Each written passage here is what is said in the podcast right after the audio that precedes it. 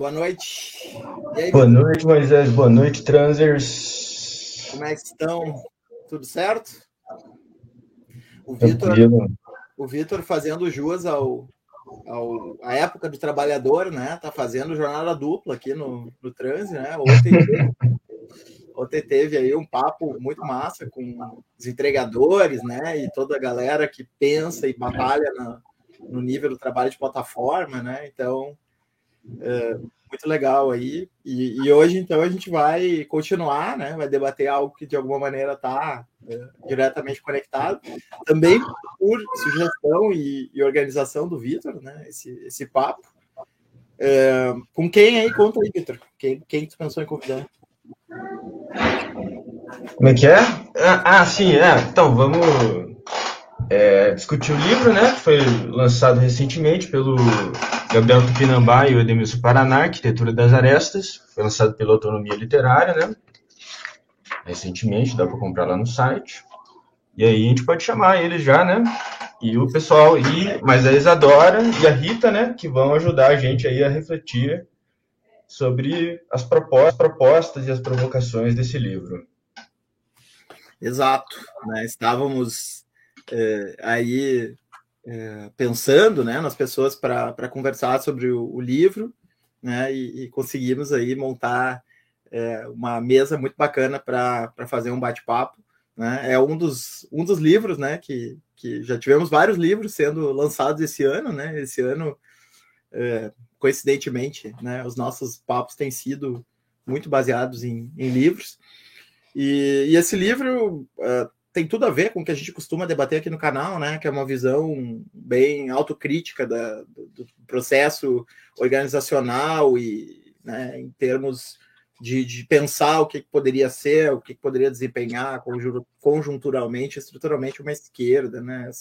Com todas as polêmicas que giram em torno dessa palavra que não, deixa de, não deixam de comparecer aqui nos, nos nossos debates cotidianos, né? Então, é, o, tanto o Gabriel quanto o Edmilson já tiveram. Gabriel, já, ah, já, aquele, aquele, aquela live sobre escalas, né? Já, já, já estiveram aqui, né? O, Edmilson debatendo seu outro tema, é, os concursos, né? Que é o Bitcoin, né? É, a gente debateu e um grande prazer, né? Tá aqui recebendo pela primeira vez a Rita Veloso e a Isadora Guerreiro, né? Para conversar conosco e, e debater esse, esse livro em parceria com o Vitor. Bom, então, né, para a gente não fazer uma, uma introdução demasiadamente longa, né, considerando que a gente aqui abre mão daqueles protocolos mais tradicionais, acadêmicos e tal, de alta apresentação, currículo, etc. e tal, pressupondo que o nosso público em geral é um público que conhece a cena, assim, né, mais ou menos sabe quem é quem na, na cena. Uh, eu já vou entrar direto aqui de, de sola né? E, e, e passar então a bola para o Gabriel é, contar para nós assim um pouquinho é, dos aspectos da gênese desse livro, assim, qual era a ideia do livro, como é que ele, ele se gestou, né? O que, que ele quer, enfim, né? O Gabriel e o Edmilson podem talvez né, lançar para a gente alguma ideia geral do livro que o Vitor já introduziu. E aí, pessoal, poxa, primeiro queria começar agradecendo demais. Assim, realmente fico muito honrado da gente estar discutindo aqui esse, esse time junto. Enfim, Moisés eu conheço já de muito tempo, acompanho tudo que ele vem pensando já há um tempão. Acho que a gente partilha do interesse por fazer umas esquematizações. Ele recentemente, né, Moisés, seu texto também que você publicou, fazendo, assim, tentando fazer uma, uma espécie de esquema para tornar mais inteligível o cenário político que a gente está. A Rita também, que eu tenho, poxa, já um diálogo de muito tempo. É, vários convites de, de ir lá papear com ela em BH foram muito importantes para mim também. É, a Isadora, que eu acompanho os textos dela já há um bom tempo, é, e quando surgiu essa oportunidade, eu pensei logo que eu podia usar isso de desculpa para a gente é, poder se encontrar e dar oi finalmente, né? É, o Vitor, que enfim, estava aqui em casa almoçando comigo recentemente, assim, e vai ser agora vizinho também, então é, sinto que tem. Estou fazendo aliás, essa vocês vão entender. Fala, fala. Aliás, te, te elogiou como cozinheiro, hein? Diz que tu cozinha bem. Sério? Olha. Não, fico feliz porque eu tenho investido cada vez mais nessa carreira paralela, porque se todo o resto for pro buraco, acho que é por aí que eu vou é, tentar. E né, eu tenho o Paraná, que é um cara que eu conheço mais ou menos. A gente, eu estou tentando evitar fazer a piada da dupla sertaneja, mas eu não consigo evitar, porque, enfim, está no ar, né? Mas é ainda mais agora com esse novo sucesso do drama da Simara Amigas, que eu achei incrível, me lembrou de novo as nossas discussões, discussões e tal. É, estou falando isso tudo porque eu acho que esse é um bom jeito de introduzir o livro. É, é até uma coisa que você falou, Moisés, e que tem a ver com isso. Assim, esse ano estão tá, saindo vários, vários livros. O livro da Sabrina Fernandes está sendo relançado, Os Sintomas Mortos pela Autonomia. E eu acho que está ajudando a formar. Eu gostaria de forçar que a gente reconheça isso, veja se isso realmente se sustenta. Mas eu acho que está ficando mais claro que existe um, um debate no Brasil, vindo de vários lugares, de várias frentes diferentes, assim, que envolvem tanto a questão da organização, como um tema que precisa ser mais explicitado, que talvez decida mais coisas é, sobre como traçar assim, os rumos e os obstáculos da, da política na esquerda, como você quer entender o conceito. É, o, o, Rodrigo Nunes está para lançar, sair a tradução agora para português, né, de um livro muito legal que ele lançou em inglês sobre uma teoria da organização, assim, é, com muitos aspectos novos também. É, então, eu acho que além dos debates, né, que eu acho que todo mundo aqui de alguma maneira está envolvido, eu acho que está se formando também, assim, num sentido mais público, um campo de, de questões, de reflexões que tomam alguns indícios assim similares, assim. É, acho que a questão organizacional, que a gente pode entrar em mais detalhes o que significa, né, o que pode significar, é um deles. Então, por exemplo, o Rodrigo falando de Vamos olhar essa fragmentação da esquerda, uma espécie de ecologia, de um ecossistema de organizações. A Sabrina, depois de fazer essa análise do, da quase uma etnografia da esquerda brasileira, de um pedaço da esquerda brasileira, conclui também falando do problema de criar uma espécie de mosaico para entender como essas coisas se relacionam, né? E eu acho que esse é um dos sentidos dessa, dessa escolha que a gente fez pelo título do livro, de arquitetura de Arestes, que também tenta propor uma imagem que, por um lado, reconhece uma fragmentação, conflitos dentro da esquerda, né? se volta para os problemas internos da esquerda, em algum nível, mas, por outro, também quer tentar pensar bem, em vez de a gente ficar preso no. É, cada coisa é uma coisa, uma multiplicidade de, de tentativas totalmente diversas, sem forma nenhuma, ou uma forma só, e a esquerda devia se unir em torno desse projeto, dessa forma, desse caminho, não sei o quê, tentar admitir essa fragmentação, por um lado, e por outro, falar, tá bom, mas dado isso aí, o que, que, é que, que, que significa costurar esse negócio? O que, que é um. Né? Tem alguma razão nessa coisa, né? É, então, a arquitetura geral foi uma imagem que a gente conseguiu pensar, e a gente pode entrar aqui mais detalhes também do, do que significa talvez recuperar, né, buscar uma imagem no campo da arquitetura, da construção, que talvez não seja muito por onde a gente tem ido, né? É, por exemplo, uma outra imagem que eu sei que entre eu e a Rita para circulou muito o debate nesse sentido tem a ver com as ruínas, com os escombros, como agir nesse contexto, né? Eu acho que é interessante pensar que a arquitetura né, de arestas é quase com é o mesmo material, só que você está olhando da perspectiva não do que desabou, mas como é que você junta as coisas que estão agora no chão, né? Mas é dentro desse mesmo debate. Né? É, eu, eu diria assim, é, por, por, mais que tenha ficado estabelecido aqui antes nos bastidores, antes da gente começar, que em vários momentos do livro eu coloquei palavras na boca do Paraná, então, se eu tiver, se achar que não é isso, você, você me interrompe. Mas eu diria que assim, dá para a gente narrar um pouco a proposta do livro, usando também essa metáfora da construção, numa tentativa de separar um pouco, digamos assim, o terreno onde se joga o jogo político dos atores que estão habitando esse terreno. É claro que tem limites esse tipo de imagem e tal, mas ele pode ajudar a gente um pouco a separar, digamos assim, uma influência estrutural mais profunda de mudanças socioeconômicas no Brasil e no mundo é, nas últimas décadas e o modo como de repente, né, é, acho que no momento do livro a gente até usa essa ideia, como se estivesse jogando um futebolzinho no campinho, mas o campinho tá tortinho assim. E de repente a bola começa, você chuta pro gol, a bola curva e você fala: "Meu Deus, que poder mágico é esse que meu adversário tem? E não é o poder mágico, é que o campo agora é assim, né? Então, às vezes o terreno se altera e você está jogando futebol igual, com a mesma tática, e agora a bola não entra, e você não consegue completar um passe, né?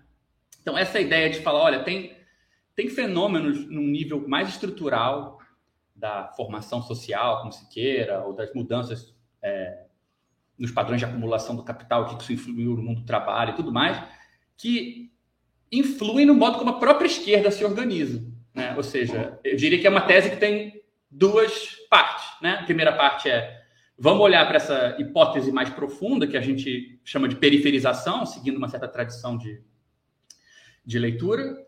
E depois, segunda parte da tese é dizer, bem, se essa, se, essa, se essa transformação é estrutural no terreno, ela certamente inclui a esquerda, que está em pé em cima desse terreno, como todo mundo.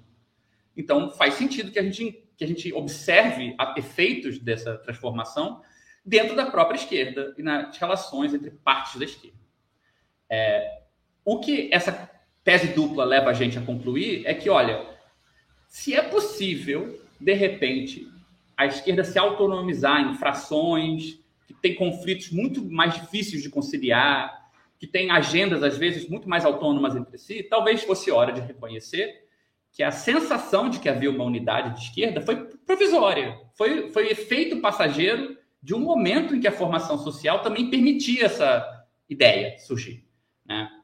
Uma maneira como a gente tem falado sobre isso é a ideia de que, bem, por um certo momento parecia que ser um cidadão, ser um consumidor e ser um trabalhador formava uma espécie de nó ideal para o qual toda, toda todo indivíduo, toda formação social meio que era atraído. Então, uma política centrada na dimensão institucional, centrada em, em, em intervenções no campo do trabalho, centradas em transformações é, nas organizações comunitárias, nos padrões de consumo, nos valores, elas tendiam a, digamos assim, né, ir para o mesmo ralo. Né? Na hora que essa coisa se transforma, talvez algumas das hipóteses que a gente desenvolveu de como pensar a esquerda, de como pensar a estratégia, a gente tem que dar um passo atrás e falar, ah, elas eram hipóteses provisórias correspondentes a uma época, né? Então daí vem essa primeira tese, digamos assim, mais afirmativa, que não é tanto de diagnóstico, né? Quer dizer, caramba, o que, que significa partir da hipótese de que existem múltiplas esquerdas, que, que assim, historicamente é mais assim frutífero partir da ideia de que existem múltiplas esquerdas e que os arranjos que combinam elas são mais ocasionais, singulares, localizados, do que garantidos, né? Então a gente tenta, por um lado, bolar uma gramática, que eu acho que no livro, quem pegar vai achar, ao mesmo tempo, excessivamente nerd, porque ela envolve desenhos, setinhas e coisas, e um pouco abstrata demais por causa disso, porque não é tão fácil assim, não é um teste de Marie Claire que você aplica. Qual esquerda você é? Esquerda não sei o quê. Então, é, é um primeiro exercício de tentar inventar um jeito novo de falar sobre esses arranjos, né?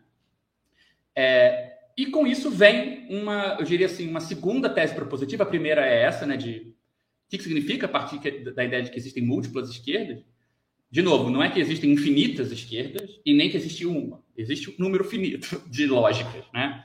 É, e a segunda tese é dizer assim, olha, tem uma má e uma boa notícia no fato de que a transformação estrutural, uma formação social, afeta a esquerda também porque isso significa que, à medida em que a gente consegue fazer algo em relação aos conflitos dentro da esquerda, a gente consegue também emitir um, ter um outro termômetro para saber a capacidade desse ecossistema de organizações de lidar com a realidade num sentido mais geral.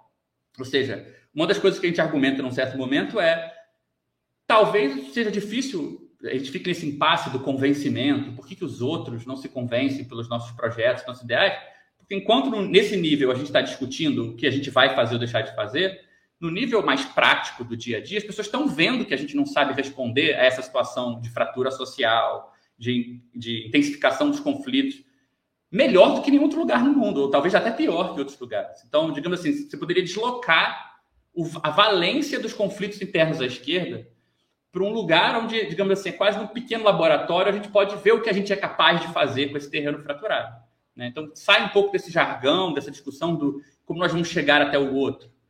Porque se a gente já está totalmente ferrado, se a gente não sabe o que fazer com esse conflito, com essa fratura, isso já é uma, um, um, termômetro de quão bem posicionado a gente está em relação a esse cenário atual.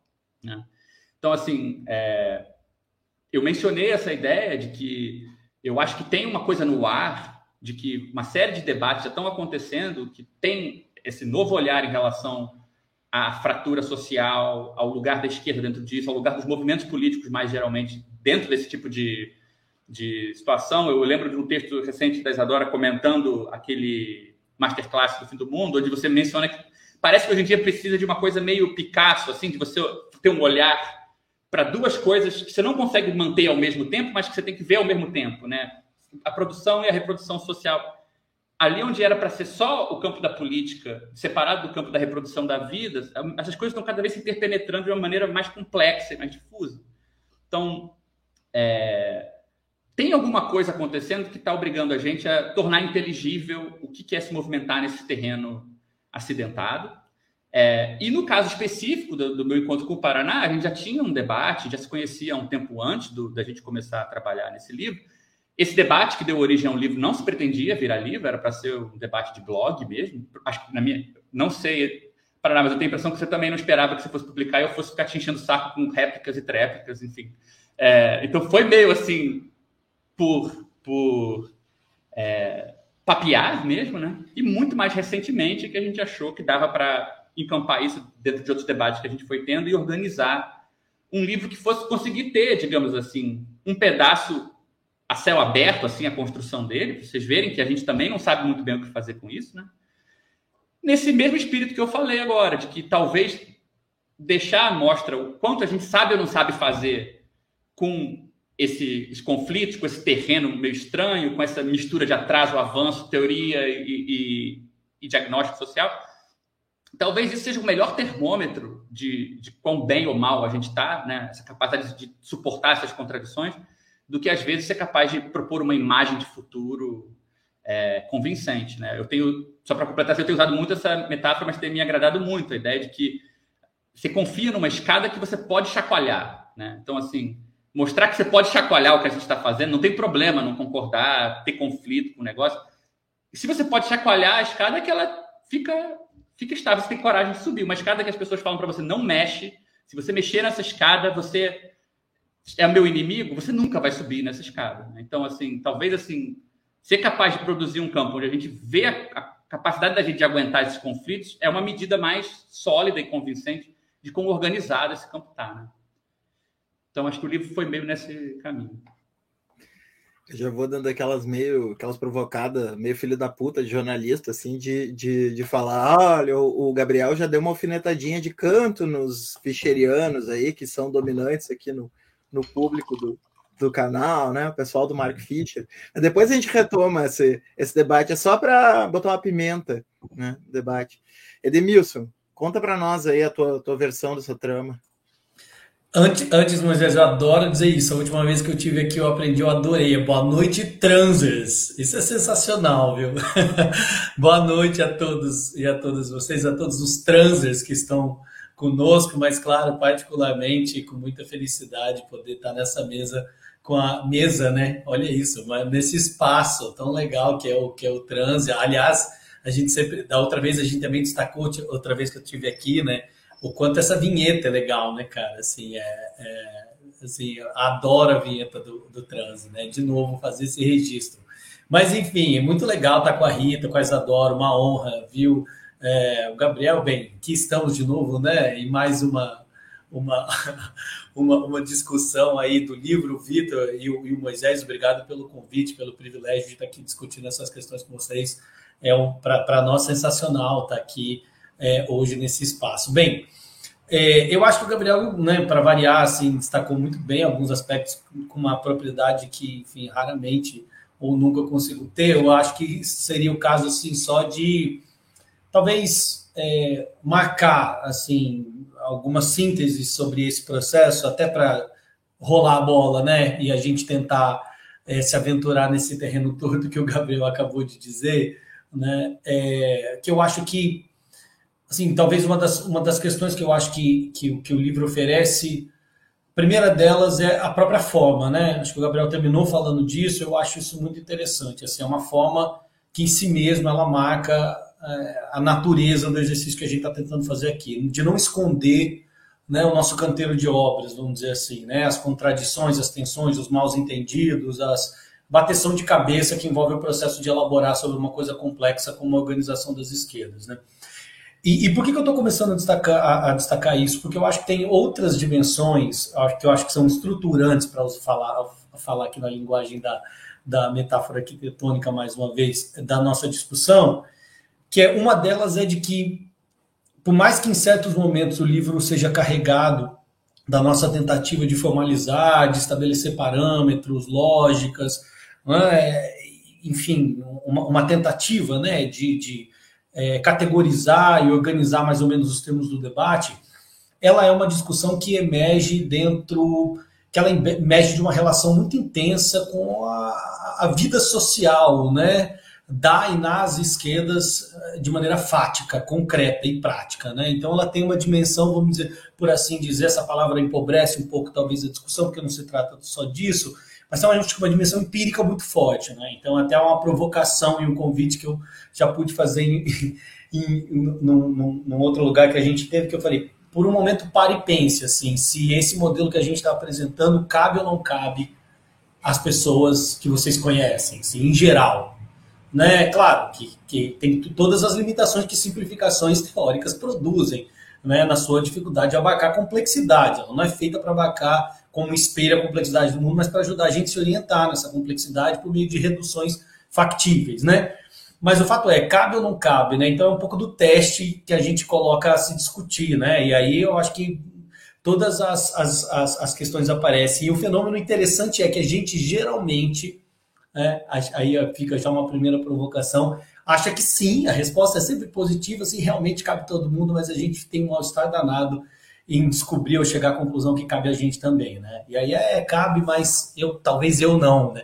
Talvez o meu coletivo não, talvez o meu grupo não, mas o outro sim, né? E talvez eu acho que isso diga alguma coisa para gente, né? Então, é, é, e aí, considerando essa dimensão empírica, né, que tem a ver com tem uma trajetória né, também de militantes, de gente que se envolveu com organização política e que navegou né, nesse, nessas águas turbulentas aí das organizações de esquerda, que viu essa circulação, inclusive, das pessoas de um, de um tipo a outro, né, e do outro de volta a um.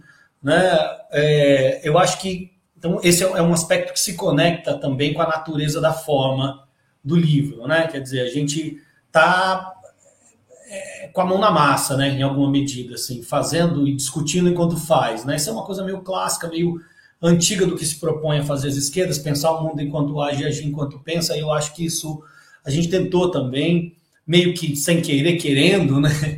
tentou é, trazer na forma do livro, né? Essa relação do pensar e do fazer como uma, uma, uma reflexão sobre as esquerdas. E aí, indo para a dimensão, né? Claro que eu já estou falando de conteúdo, mas indo para a dimensão mais propriamente conteudística, do que eu acho que, que, que toca mais diretamente a nossa proposta, eu acho que tem uma, uma questão aqui que logo muito cedo eu e o Gabriel talvez seja uma das grandes convergências que nos, que nos levou a trabalhar juntos nesse, nesse, nesse livro é a ideia de uma crítica à razão eufarista, por assim dizer, que perpassa a interpretação do capitalismo né, e essa existência social é, da política de esquerda contemporaneamente. Ela nos parece muito é, é, anacrônica, né, deslocada, seja no diagnóstico, seja na proposição.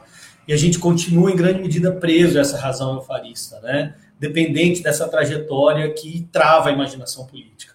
Né? Como lidar, então, com esses limites dessa razão eufarista, propondo um outro diagnóstico, um outro mapeamento que nos ajude a não só né, a elaborar uma outra leitura do capitalismo e do mundo social, mas a partir dele repensar a prática de esquerda foi, eu acho que é uma coisa que marca muito fortemente o livro, né? E que nos possibilitou chegar, então, por fim, eu encerro aqui, a proposição de que está na hora de, a partir da, do rompimento, vamos dizer assim, né, com essa razão eufarista, com essa forma que o Gabriel disse, que a gente elabora no livro, né, de pensar essa, essa amarração mais ou menos bem azeitada entre cidadania, consumo e trabalho, né, típica de um parêntese, né, na verdade, né, na história do capitalismo, né, muito mais de uma exceção do que uma regra.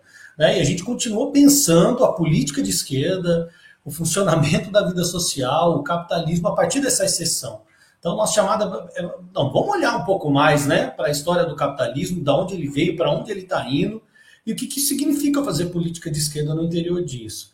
E aí aparece então essa proposição, que ela ao mesmo tempo, eu usei essa divisão, né, um pouco esquemática no meu primeiro texto, ela é ao mesmo tempo política, epistemológica, né, ideológica, caso se queira, prática, que é as mesmas ferramentas que a gente utiliza para pensar o mundo social e o capitalismo, a gente se utiliza para pensar as esquerdas, né, as próprias esquerdas, e de volta delas para a análise social. Né? Uma dinâmica, então, de investigação-ação que vai mobilizando recursivamente né, as mesmas ferramentas para tentar lidar. Né, vocês fizeram aquela análise né, das escalas né, com topologias, com análises, é, com, com, com, com escalas. Né, oh, perdão, vocês fizeram os das escalas, eu falei análise. Com uma análise que mobiliza escalas, né, topologias distintas, então tentando produzir uma certa forma de unificação lógica, né? quer dizer, da esquerda para análise do mundo social, de uma análise da realidade social para as esquerdas, evidentemente, não sem deixar de fazer as, as mediações que nos pareceram necessárias, daí por que enfiar no meio do livro essa coisa de um modelo, né? Como é que a gente articula as dimensões sociais com a dimensão das esquerdas? E como é que a gente se utiliza disso, né? Eu, particularmente, como sociólogo, me interesso nisso, para construir uma forma de, de, de, apreensão que nos possibilite continuar recolhendo material né, empírico para das esquerdas, com as esquerdas, no interior delas, para pensar o mundo à nossa volta. Né? E nessa recursividade, voltar a pensar a política e a prática de esquerda. Então, acho que tentando resumir em linhas gerais, complementando, é, e talvez sendo até um pouco redundante com o que disse o Gabriel, acho que talvez essa seria, pelo menos no meu modo de ver, as propostas, né, as nossas proposições fundamentais com esse livro. Beleza. Acho que então agora a gente pode começar né, a conversar sobre as impressões do, do pessoal né, em relação ao livro. Né, e devo convidar a Rita para falar o que, que ela quiser para começar esse, esse ping-pong aí entre nós e, e os autores, né? É, os aspectos que porventura chamar a atenção dela para iniciar o bate-papo e depois a gente continua. Beleza. É, vou primeiro agradecer o convite e o reencontro, porque acho que o Edemilson e o Vitor, que eu ainda não tinha é, estado junto, né? Mas o Moisés, um seminário do Anditias, né, Moisés? A, a, acho que 2018, agora também. também ah, é verdade. É, aquele seminário grande, você lembra? Que o Anditias uhum. fez três dias aqui. Sim, livro, agora, né? Agora que tu, tu, tu falou, eu me lembrei de onde que eu, conheço, que eu te conhecia. É, exatamente, o é. seminário lá que estava no auge do, do MBL, aquelas coisas nem. É, eu era... acho que foi 2016, você sabe? quase, ou 16 ou 17, tem muito tempo, gente. Essa pandemia é, interrompeu minha, minha máquina de contar o tempo, não estou recuperado disso. E a Isa e o Gabriel já super companheiros de, de conversas e, e, e, avanços de reflexões, né, gente? Então, super obrigada pelo convite. É, eu vou falar isso aí, eu vou desorganizadamente para a gente depois ir achando umas, um, uns pontos aí para continuar o debate. É, primeira coisa que eu queria dizer é que eu não concordo que seja uma metáfora. Claro, né? Assim, eu estou falando aqui com meu DNA é, planejador urbana, arquiteta, então eu não acho que a arquitetura seja uma metáfora no livro.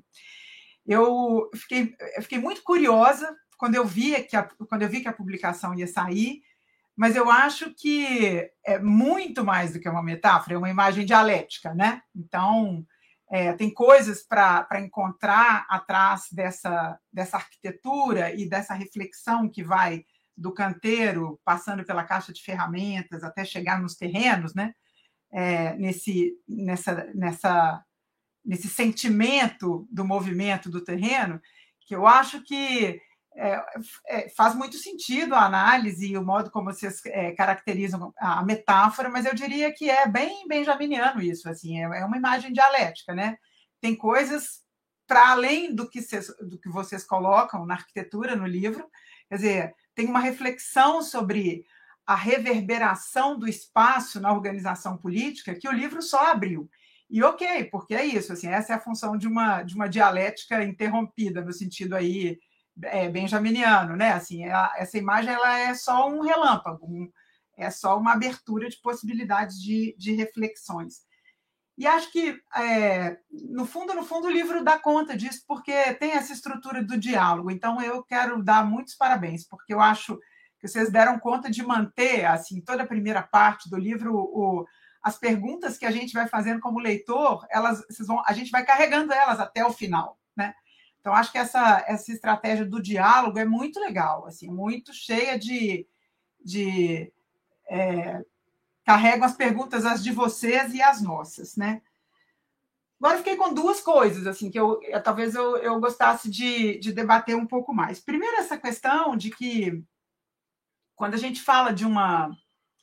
É, a própria consideração, tanto do, do Chico de Oliveira, é, do Sérgio Ferro, do Pedro Arantes, com, o modo como eles aparecem no texto, assim, acho que uma coisa que é, vocês fazem muito bem é captar aquela temporalidade que está tá na experiência urbana, que não é mais a temporalidade do progresso, e que é aquele momento em que o urbano precisa abandonar o projeto. Porque, no fundo, o planejamento urbano é, é um tipo de ofício que chega sempre depois, né? que lança uma hipótese no futuro, a gente sabe que essa hipótese não vai se, se realizar, mas o planejamento lida com muitas arestas, com as realidades que vão aparecer, nas quais a cidade vai se concretizando, são de arestas puras. Então é isso, né, Gabriel? Não é nem a ruína, mas é a incompletude.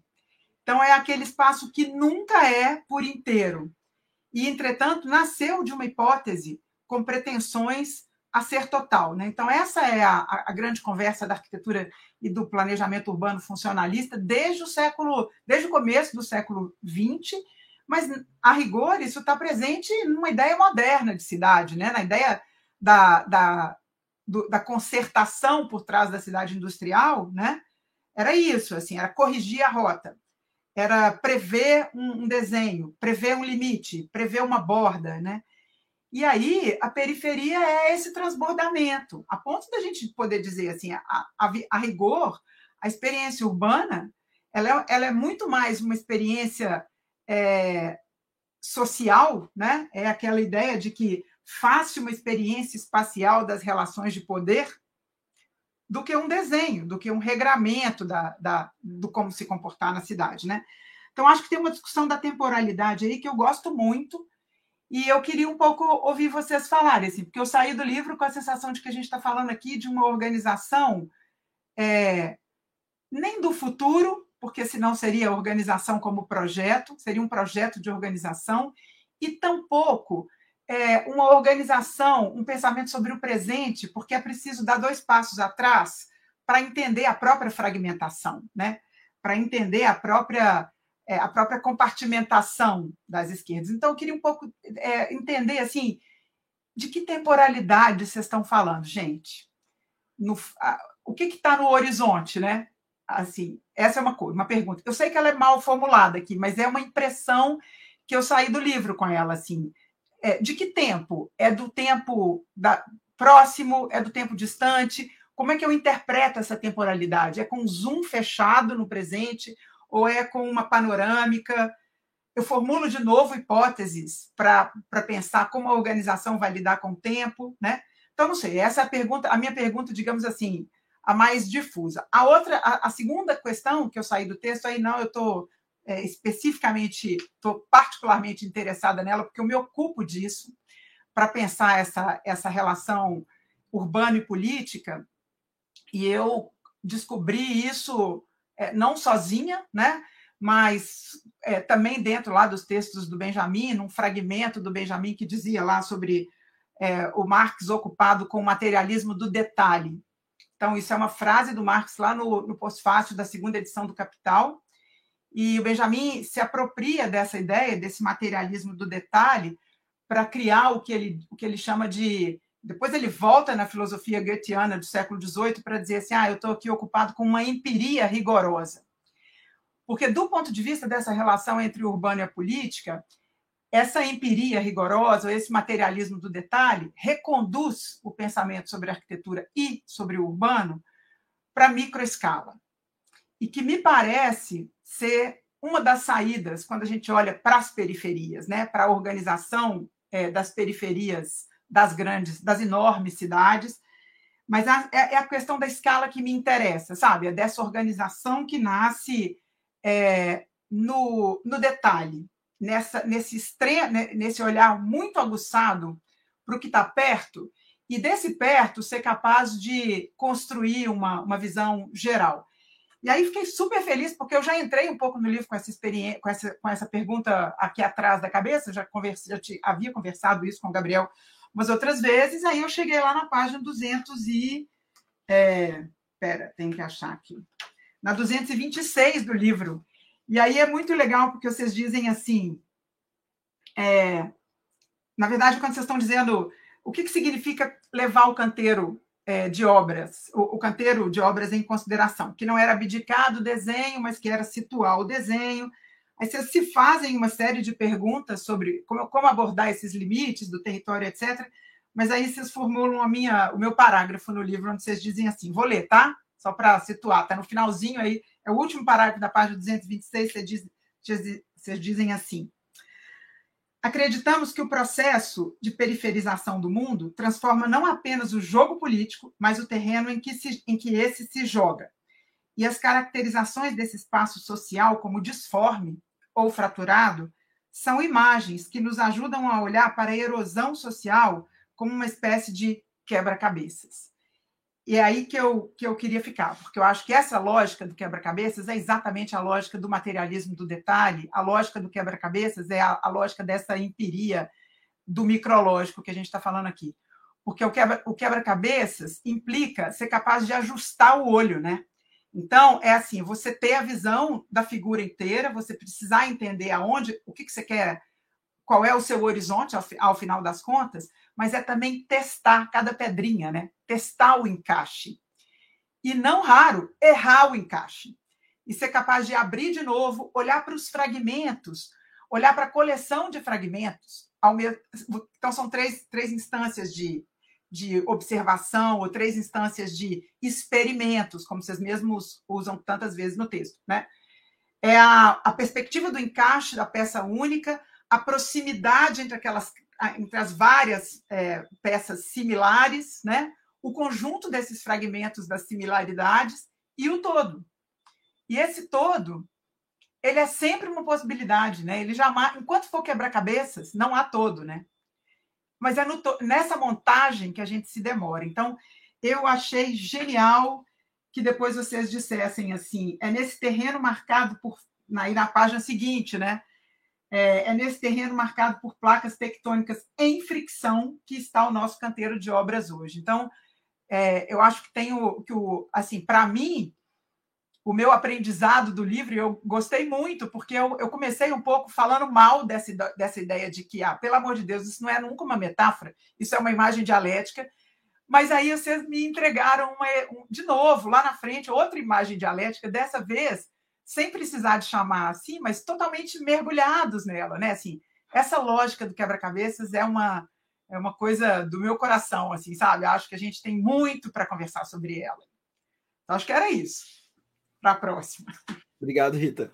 É, para a gente não ficar né, sem tempo de todo mundo falar, vamos, vamos fazer uma geral e depois os guris se viram com, com as perguntas e tal. Vocês que vocês que se virem, que a gente vai fazer um monte de, de considerações e vocês que deem conta disso. Então, uhum. eu vou passar para a Isadora. Né? Isadora, a palavra está contigo. Noite a todas e todos. Queria agradecer muitíssimo o convite de estar aqui. É também uma oportunidade que, que aguardava, né, de falar com esses dois, Edemilson e Gabriel, e também acompanho, assim, os textos que saem de vocês, né, as produções, e, poder estar aqui também com Rita e o Vitor, que já conheço, conheceu o Moisés aqui pela primeira vez aqui no canal, então muito obrigada por estar aqui.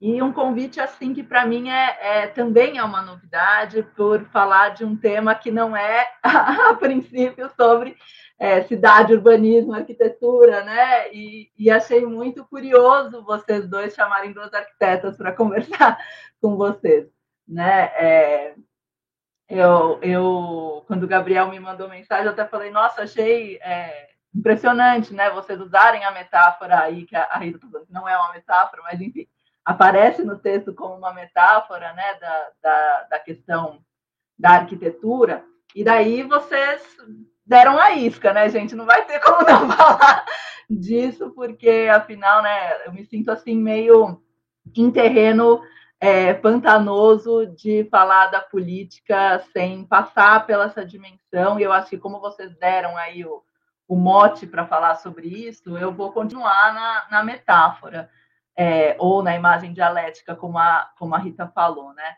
e até trazer para dimensões menos abstratas, talvez, acho que ajude, né? O, o pessoal aqui no chat está tá pedindo que a gente saia das abstrações e, e, e, se aproxime um pouco mais, né?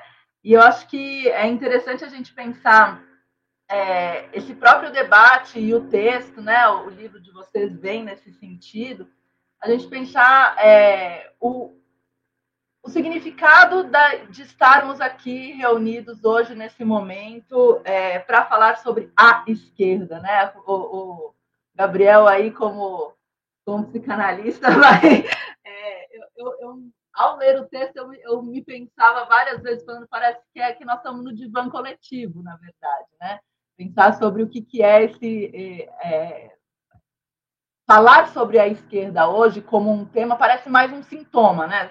Gabriel, nesse sentido. Assim, é, é um sintoma de que é, algo saiu da normalidade. Você usou aí a, a, anteriormente essa imagem, né, de que antes, um antes, assim, né, acho que a gente pode, posso falar que estamos aqui numa mesma geração, que existia um antes em que é, existia algum tipo de unidade. Acho que unidade não foi o que você usou, né, mas uma é, poderia se falar de uma espécie de totalidade e que hoje a gente não consegue mais falar sobre isso e aparece, né, como sintoma, aparece a necessidade da gente falar sobre a esquerda e eu acho que o livro vem nesse sentido, sobre a necessidade de falar sobre nós mesmos, né, sobre é, não nós como sujeitos, mas como organização, né, como organização política e tudo mais.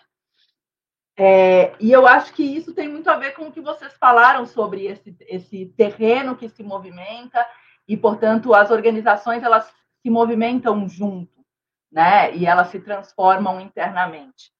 É, eu é, posso falar da minha experiência pessoal que tem muito a ver com a metáfora de vocês, né? Eu comecei a minha é, a minha trajetória política é, junto com a trajetória profissional como arquiteto urbanista, dentro de canteiros de obra autogestionários, com um movimento de moradia aqui em São Paulo, é, num momento em que de transição política do país, né, com, com o governo Lula, é, e o lulismo, ele, é, eu fui vendo dentro do canteiro de obras real, sem metáfora nenhuma, como o pé no barro mesmo do canteiro de obras de uma obra autogerida, é, com o MST aqui em São Paulo, no, naquele momento, mas tive contato com muitos outros movimentos nesse, nesse momento. É, e eu acho que a, essa dimensão do ter que pensar sobre a esquerda foi algo de uma necessidade minha depois desse período todo também. Né? Apareceu também como sintoma, no sentido de eu ver é, essa esquerda se modificando internamente a partir é, desse, do cotidiano de reprodução da própria esquerda, na verdade. Né? É, a, gente, a gente fala de reprodução social e eu tenho insistido muito nesse tema nos meus é, textos, né? É, no sentido da gente pensar uh, que a própria esquerda ela também se reproduz, né? É, ela, ela tem um, um, um, sentido dentro disso e a reprodução da própria esquerda ela está relacionada diretamente a, a, esse terreno que vocês chamam de terreno, né? A, a esse terreno que está fraturado, que é pantanoso e como que ela vai se reproduzir nesse terreno é, que na verdade ele foi ficando pantanoso, né? É, eu acho que, que a gente não sentia dessa maneira. A gente achava que ele era muito firme e a gente continuava andando da mesma forma como a gente sempre tinha andado, né? junto com os movimentos sociais, no meu caso, dentro da tradição da arquitetura autogerida, junto com os mutirões, fazendo autogestão aqui, é, aqui em São Paulo é, a gente reproduzia uma forma de ser é, e de fazer, principalmente, né, uma prática é, que era uma prática imediatamente política, mas era muito a partir da construção da arquitetura, né? É, como os nossos, os nossos pais é, intelectuais nos tinham passado, né? E a gente foi vendo que a coisa não estava dando certo, não dava os mesmos resultados que tinham dado antes. Então, o tal do jogar o futebol no campinho meio, meio, meio ondulado, meio inclinado, meio pantanoso, você joga a bola, ela para no meio de uma poça, não vai para frente. E a gente é, foi vendo que tinha coisa ali, né? É, e daí pensar sobre essa própria é, as fórmulas, né? Vocês chegam no modelo no, li no livro e queria é, também pensar sobre isso, né? Sobre a necessidade de vocês de pensar um modelo, porque eu vejo que tem uma necessidade de vocês de tentar é, é, é, é uma ideia que vocês não abandonam, que é a ideia de totalidade, né? Vocês falam, acho que tem uma é, tem uma diferença que vocês acho que colocam muito no texto. A gente não está falando de unificação das esquerdas, mas a gente não deixa de lado a tentativa de buscar uma forma, é, a, a, totalidade por trás disso. Vocês, isso, a, a, a, tentar fazer um modelo que dê conta dessa totalidade é uma necessidade para vocês. Então, eu queria é, pensar um pouco no, no, que, no que tem de contraditório nisso, né? Vocês, ao mesmo tempo, falarem de uma fragmentação de um terreno pantanoso, mas, ao mesmo tempo, é, buscarem uma totalidade, né? É, e daí eu volto para a questão do canteiro e do desenho que vocês trazem do Sérgio Ferro, que é um dos do, do não só pai, mas avô intelectual nosso, assim, né? No sentido de é uma, uma, uma tradição é, passada, né? Que é, é, a origem dessa de, de pensar a partir do canteiro, né? E daí falo também como arquiteta agora, tá? E daí não só como uma, acho que é uma metáfora, mas é, eu acho que não é só uma metáfora, como disse, disse bem a Rita, né? É, porque o Sérgio Ferro, e, e, vocês usam muito ele nesse sentido, vocês contrapõem a, o canteiro, a obra, a construção, a, ao projeto como utopia, como, como um, um desígnio, né? um querer ser, é, que tem essa dimensão de totalidade que o canteiro é, o canteiro é uma outra lógica, né? Não é essa lógica de totalização, mas é a lógica de um trabalho após o outro que se, que se experimenta para construir, né? Eu queria colocar uma, uma outra, uma, é, uma certa, não sei, discordância em relação à própria leitura do Sérgio Ferro em relação a isso. Eu acho que o que o Sérgio coloca não é essa contraposição dual entre, uh, entre utopia e realidade. Eu acho que em algum momento do livro vocês colocam isso, né? Acho que a questão não é utopia e realidade, mas eu acho que a dimensão que o Sérgio coloca é uma dimensão de heteronomia, né? De que o, o, projeto ele totaliza e, portanto, subsume, né? Subordina o trabalho que está no canteiro a uma ideia de totalidade abstrata que está fora do, do tal do terreno, que está fora do terreno, que está fora das relações é, de produção, que está fora disso tudo, mas a subsume. Né? Então, não é uma dualidade entre uma coisa e outra. Na verdade, tem uma correlação, inclusive, de dominação de uma é, sobre a outra.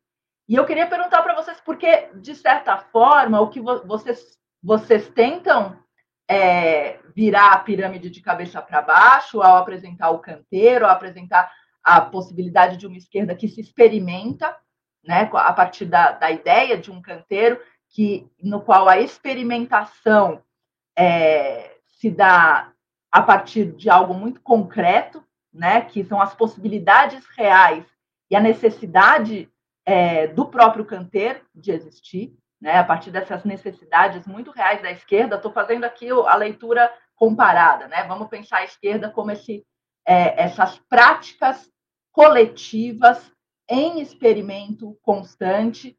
É, a questão é: voltando ao paralelo canteiro e desenho, né? Será que pensar uma possibilidade de totalização disso não é subjulgar essa experiência, né? É, e, portanto, a ideia de um modelo, por mais que ele tente, uh, é, de certa forma, uh, aceitar a fragmentação, né? aceitar e dar uma, uma, um encaminhamento construtivo, justamente, né? sem querer abusar da metáfora, mas a, a, vocês colocam desse ponto de vista. Né? A arquitetura como construção, como algo que que se sustenta e cresce e pode ser usado depois e tem um objetivo é, de uso no final, né? De, de, de né? É, será que ela que ela necessita dessa totalização do projeto? Porque o que o Sérgio Ferro fala é que não, que ela não precisa disso, né? E, e eu acho que daí coloca uma dimensão para a gente um, que é, para nós como esquerda, que é difícil da gente é, pensar, que é a seguinte, aonde fica o tal do horizonte de expectativa? Vocês colocam isso, é, né, a dimensão que o Paulo coloca da diminuição do horizonte de expectativas, quando a gente não pode apostar num projeto, na medida que esse projeto totalizaria e subsumir, subsumiria a nossa prática experimental, fragmentária, é, e tudo mais. Né? Será possível a gente pensar uma experiência de esquerda é, que é, é, que tenha expectativa dentro de um terreno tão pantanoso como esse, sem, sem, é, sem a ideia de totalização, né? Eu acho que vocês, é, acho que tem, tem várias dimensões aí nesse processo, né? Porque, inclusive, quando a gente pensa num, num, na ideia de um modelo, na ideia de uma forma total que, que dê conta dessa, é, dessas experiências que a gente vai ter que viver nesse momento em que as coisas não estão dadas, né? a gente vai ter que construir isso, e a gente vai ter que construir fundações muito profundas né? dentro desse terreno pantanoso aí que vocês estão colocando, dessas fraturas, para construir algum edifício em cima desse terreno. Né? E vejam, fundações demoram muito tempo para serem construídas e elas não são, a gente não enxerga elas até elas saírem de dentro do solo, né? É, e daí é difícil a gente a gente ver que vai sair alguma coisa dali, né? E daí essa dimensão da, exper da experiência social e da experiência é, prática dentro de, de, um terreno que a gente não conhece é, tem uma dimensão importante aí para a gente pensar, né? Mas é, eu acho que o que vocês, na verdade, a pergunta que me ficou muito a partir do, do texto que vocês apresentam para a gente é, é, se vocês estão falando da esquerda e da possibilidade de uma de pensar a totalização, alguma totalização, enfim, ou se vocês estão falando da própria possibilidade de fazer política, na verdade. Porque, na verdade, dentro desse modelo que vocês apresentam, é, existe também direita, existem outras coisas. Dá, dá para a gente pensar esse modelo de vocês de uma forma muito mais ampliada do que a própria esquerda. Né? Vocês até deixam isso em, em, em aberto em determinado momento, no final do capítulo 2, né? É, vocês falam, bom, e a direita, onde está dentro disso daí, né?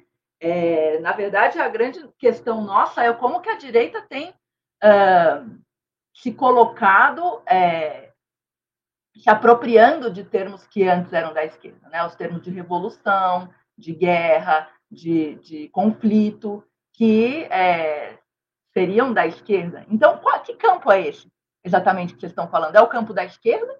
Ou é a possibilidade de fazer política num momento é, em que o terreno afunda? né? É, por isso que eu acho que a, volta ao início e termina, Moisés, para você não entrar em desespero. é, no sentido de, de, de, repensar a esquerda quase é, de estarmos falando da esquerda como um sintoma, né? É, quase desse, desse processo. É, a gente está pisando e está afundando. E, né? E, e, e aí? O que, que a gente faz com, com isso? É, será que é tentando dar uma totalização a esse processo que a gente dá resposta a ele? Aonde estão as zonas cinzentas dentro do modelo de vocês? Sabe assim? É, enfim, deixo aí em aberto.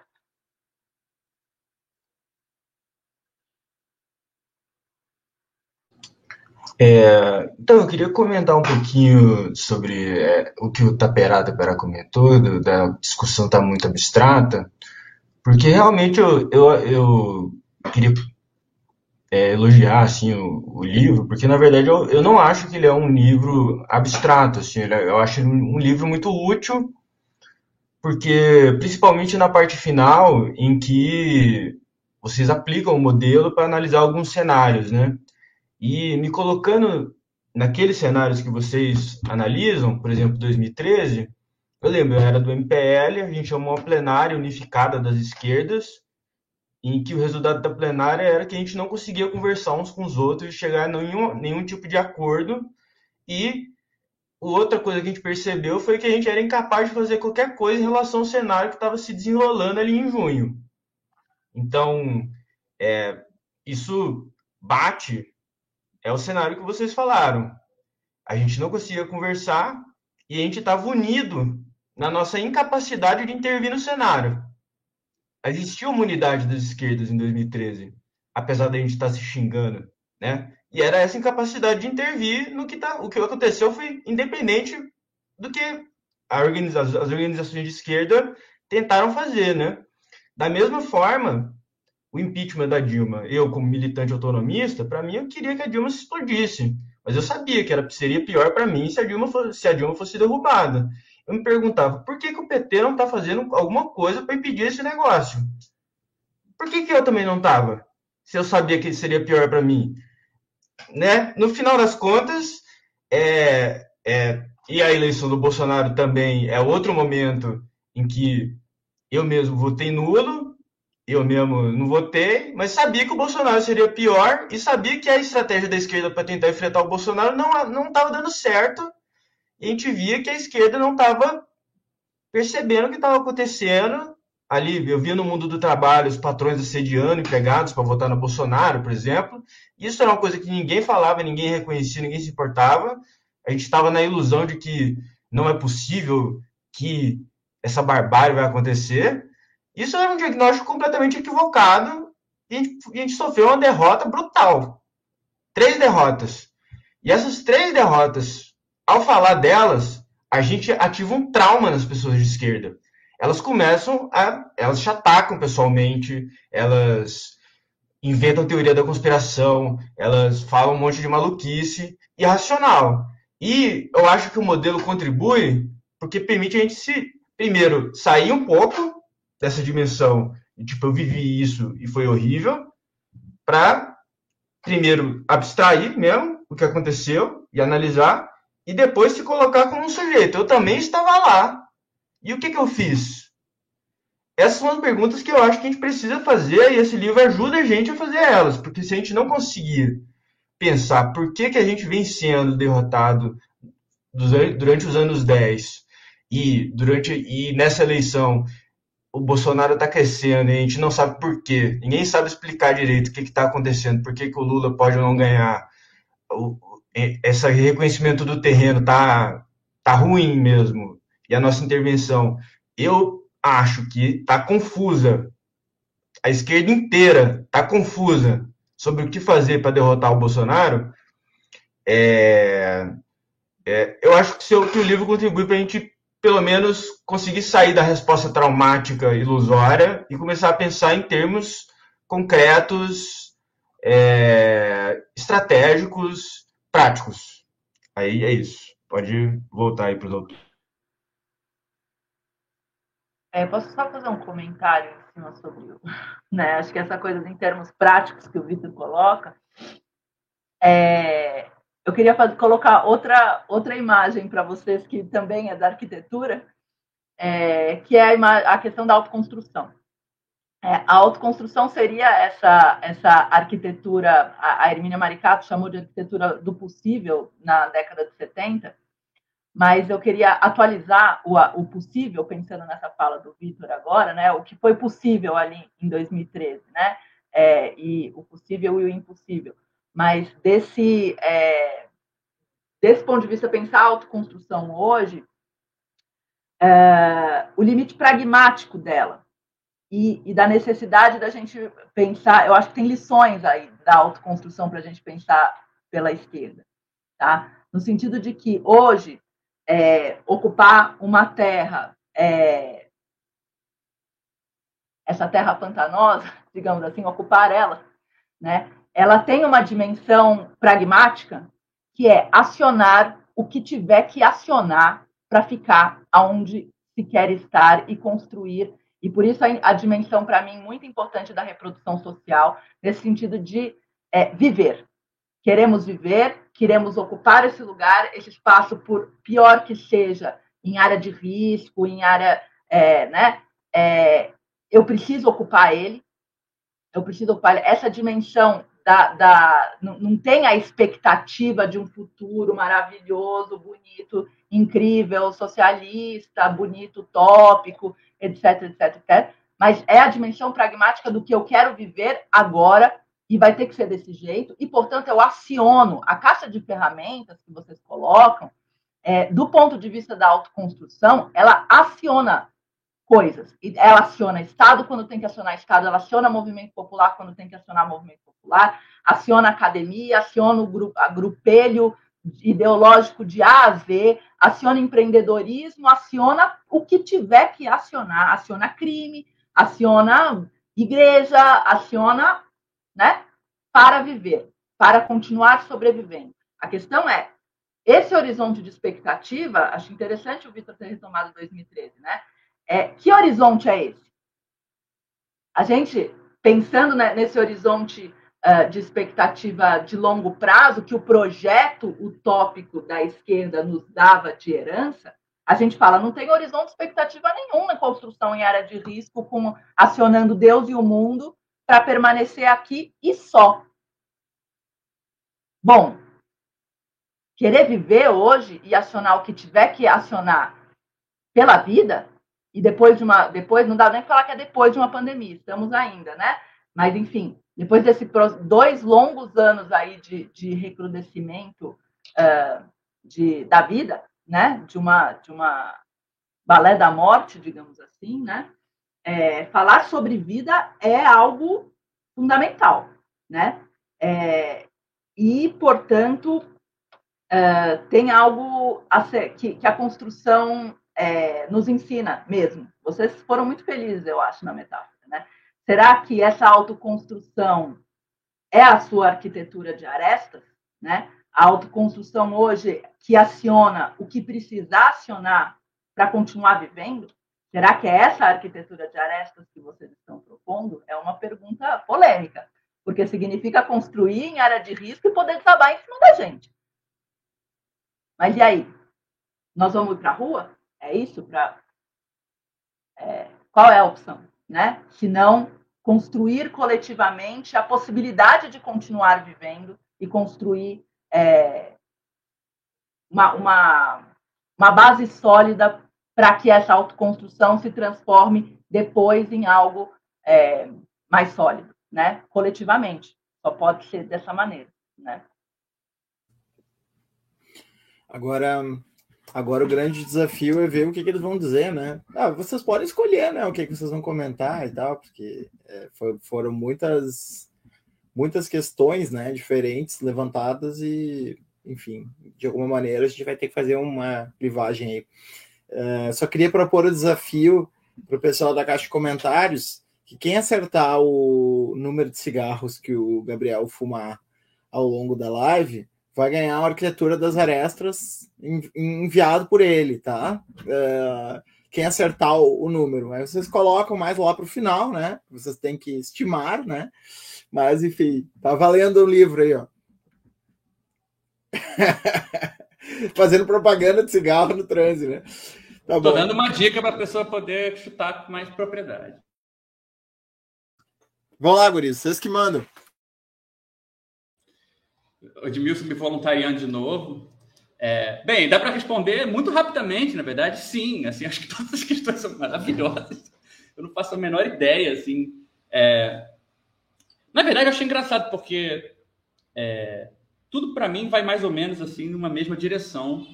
É, e eu acho que dá para voltar no comentário sobre abstração, que a gente pode também sintetizar de uma forma um pouco mais concreta. Assim.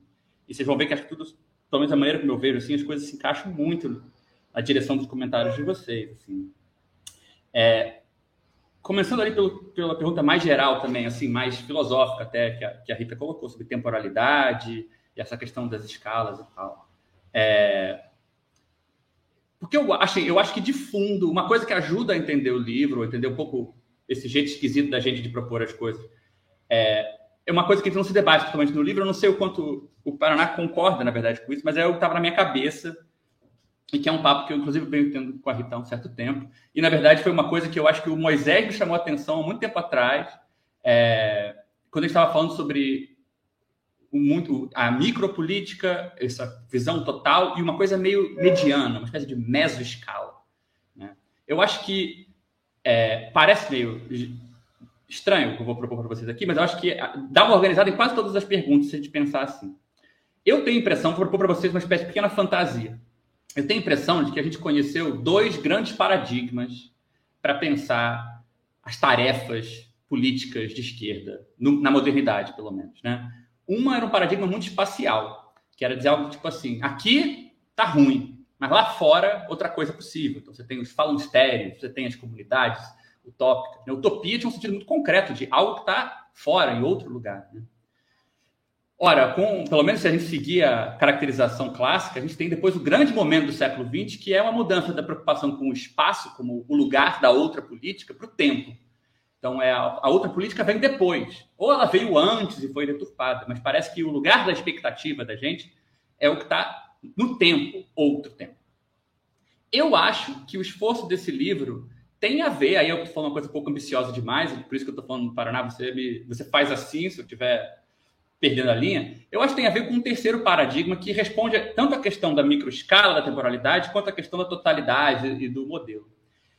Que eu tenho a impressão de que a gente está chegando num momento onde não é mais a questão do dentro ou fora, porque a ideia de ter um fora, todo mundo está ressabiado, nem a ideia do antes ou depois, porque essa questão, todo esse nosso discurso, o Moisés citou o Mark Fisher, né, mas todo, todo esse discurso sobre encurtamento do horizonte de expectativas, fim do futuro, em algum sentido, está tentando fazer o luto de uma espécie de garantia que o, o tempo vai mandar, manter para a gente uma outra política viva.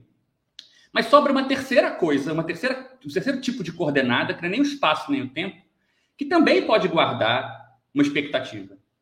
Que eu acho que é a escala, que é a diferença entre o pequeno e o grande. Note que o grande não é igual ao total, ao universal, ao tudo. Né? O Brasil não é tudo. Nem o planeta Terra é tudo. Então não tem totalidade em jogo. Quando você muda para essa visão entre o pequeno e o grande, a preocupação passa a ser. A metáfora do quebra-cabeça, por exemplo, é muito boa para isso. Né? Você tem que se aproximar para olhar a forminha da pecinha, mas você tem que poder dar o zoom out para ver onde a pecinha encaixa, não encaixa. Né? Não adianta você tentar encaixar a pecinha, ela não encaixa, e você não dá o zoom out para ver se existem outros lugares. Né?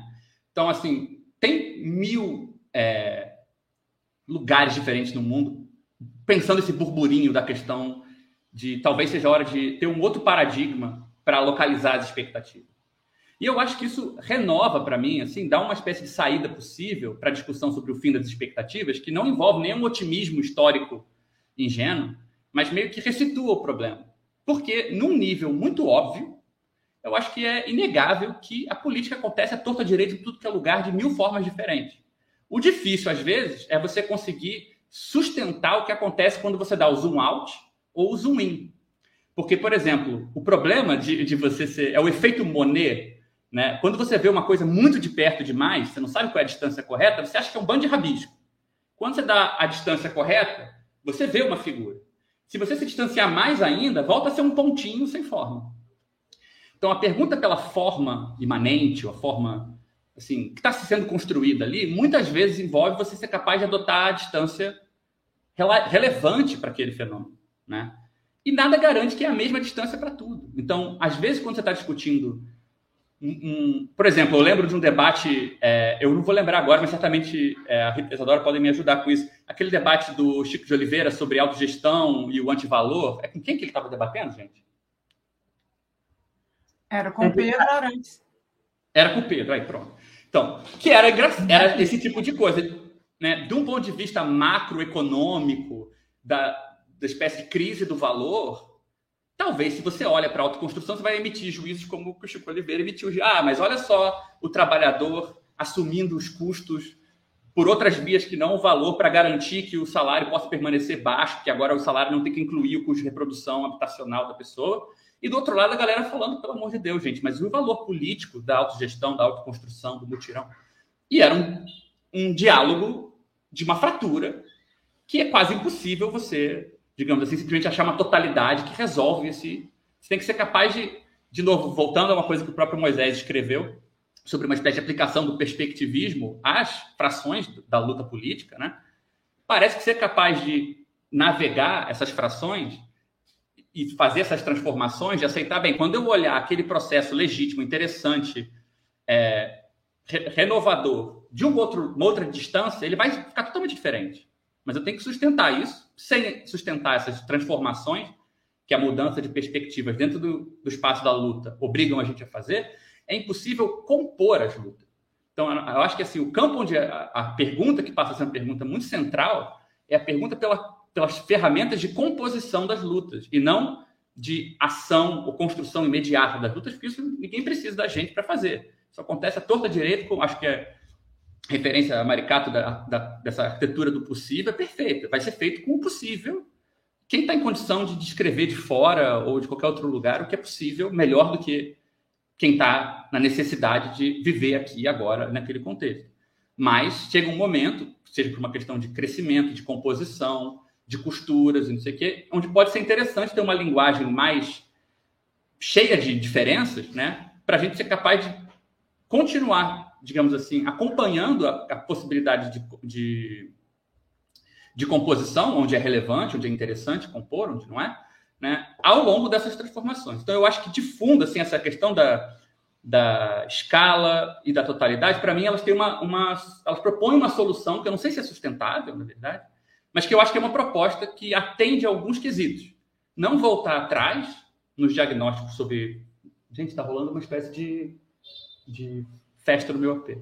É, é, não voltar atrás, vai ficar dramático, tá, gente? É, não voltar atrás no diagnóstico. Mark Fisher. Exato, ele tá, ele tá puto comigo. De dizer que não, não é a última bolacha do pacote essa análise do fim do futuro. Né? Eu acho que ela dá uma condição importante porque a gente tem que debater. Mas a pergunta passa a ser: tá bom, entendi, não é com o futuro que eu vou contar. Existe alguma outra coisa intransitiva, no sentido de que o que acontece agora é diferente do que acontece depois, porque não tem pura continuidade, ou como o espaço prometia também, que o que acontece aqui é diferente do que acontece ali. Ora, essa diferença entre o local e o global e o médio, é, o que está é, tá acontecendo num certo espaço e o que pode ser aquele espaço visto de outra, outra perspectiva, reintroduz essa intransitividade, essa possibilidade de que tem uma diferença. Né? Então, eu acho que isso dá meio que o pano de fundo desse tipo de, de construção. É, para mim, 2013 é um bom exemplo concreto de onde isso fica visível. Eu acho que assim, eu mencionei essa, essa sensação de que tem um debate meio comum, mas ao mesmo tempo não muito coeso, de ideias em torno de organização, fragmentação. Me parece que um traço comum a isso também é que, como o Vitor estava falando, ajuda a se ter esse debate quem se espantou, digamos assim, com não a pluralização infinita da esquerda em 2013, nem a unidade, mas ter mais de uma forma, né, formas no plural acontecendo, bem híbridas, difíceis de, de, de, de entender quais são, mas ao mesmo tempo não necessariamente casando entre si, ao mesmo tempo que, visto de longe, eu conseguia dizer que estava todo mundo no mesmo campo. Essa é uma contradição curiosa. Como é que eu consigo, ao mesmo tempo, dizer que é, o diálogo é impossível com o governo do PT, e, ao mesmo tempo, dizer eu prefiro esse governo que outro. Eu tenho que, ao mesmo tempo, em um certo nível, me colocar na mesma, no mesmo campo, em outro nível de análise, de luta, não me colocar. Né? Então, de repente, parece que é preciso exercitar esse músculo de como ficar transitando entre essas coisas. Eu acho que é, isso o, vai muito bem com essa ideia desse modelo é, que a gente propôs, porque eu concordo, assim, a palavra modelo, eu acho que a gente não fez um bom trabalho de esvaziar ela, talvez de um sentido que na política e na ciência social ela tem, que é muito descritivo e em parte prescritivo. Mas em outras áreas, quando se usa a palavra modelo, não se quer necessariamente dizer prescrição ou heteronomia. Né? Um modelo também pode ser pensado, a abstração também pode ser pensada. Gente, deve, estar muito engraçado isso aqui atrás de mim, tá? É... Vou terminar aqui. Mas assim, eu acho que o modelo também pode ser pensado como uma coisa que assim por ser abstrato, é indeterminado. Ou seja, por ser abstrato, ele não pode prescrever nada. Se a gente dissesse a boa política é essa, seria um modelo no sentido de dar um, uma espécie de molde, né? Mas também tem um modelo no sentido de ser uma coisa vazia, que não, é impossível aplicar diretamente, tão vazia que ela é, mas naquele exercício você desenvolve uma linguagem mais rica. E aí você consegue falar de mais coisa.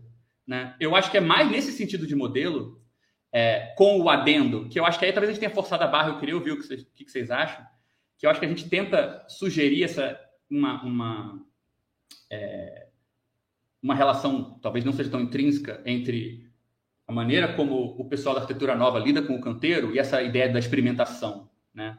O experimental é um termo legal porque ele, não, ele tem justamente a ver com o pequeno e o grande, e com a capacidade de uma coisa local de determinar o grande sem ter sido pré-determinado.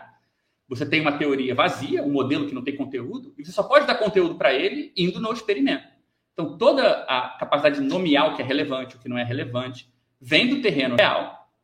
Mas é legal ter uma linguagem que consegue conectar o maior número possível de experiências diferentes, né? dando conta de por que em algum nível elas não se bicam. Né? Isso também teria que ser algo que a gente é capaz de falar a respeito. Né? Então, eu acho que talvez seja o Moisés aqui tentando me dar uma dica para eu parar de falar. Eu vou, interromper aqui. Não, se, se, vocês me permitirem pegar aqui rapidinho, só para fazer um adendo, porque eu acho que o Gabriel absolutamente. É, a gente está percebendo isso, assim, nesse, nos, nos, exercícios, né, Gabriel, de dupla sertaneja. Assim, eu, eu, eu fico muito à vontade, às vezes, na segunda voz, às vezes entro na primeira voz, a gente estava brincando que, que, que, a gente pode compor dois tipos de, de dupla sertaneja, né? Se for mais raiz, mais antiga, é, é Paraná e Tupinambá. Se for sertanejo universitário, é Edemilson e Gabriel. Né? Então, então a gente a gente vai se, se posicionando aqui de acordo com que, com que pede a situação, né? Então, nesse caso, eu vou me permitir mais entrar de segunda voz, porque eu acho que ele fez muito bem, assim, a, a o papel de apresentar o que, que a gente está tentando trazer aqui. E eu, eu, eu, acho que até pulei um pouco da cadeira quando você usou para mim uma palavra que é, que é mágica aqui, Gabriel, é, que, que eu acho que toca, é, toca muito essa questão do modelo, né? Que eu acho que para nós é importante. Eu acho que a Isadora tocou numa questão muito central, ao meu ver, ao falar disso, assim, que é a linguagem, né? Eu acho que, que, que é, é pensar um pouco esse exercício do modelo aqui não como uma totalização da visão, como uma tentativa de construção é, utópico, prescritiva, é, caso se queira, e a gente né, até tenta elaborar um pouco sobre isso, mas a tentativa de, de construir um espaço comum de experiência, de compreensão, de linguagem, de elaboração coletiva em meio à heterogeneidade, né? E aí pro, produzir não uma heteronomia do modelo, né? mas justamente o modelo como um ferramental para construir autonomia num espaço marcado pela heterogeneidade. Né? Então, é, o modelo aqui como uma operacionalização por meio da construção de referenciais, de referentes, de balizadores comuns que nos possibilitem conversar uns com os outros, né? Porque esse eu acho que é um ponto importante. Estava conversando, né, é, com o Vitor esses dias sobre isso, é uma, uma das coisas que tem aparecido nos nossos debates, né?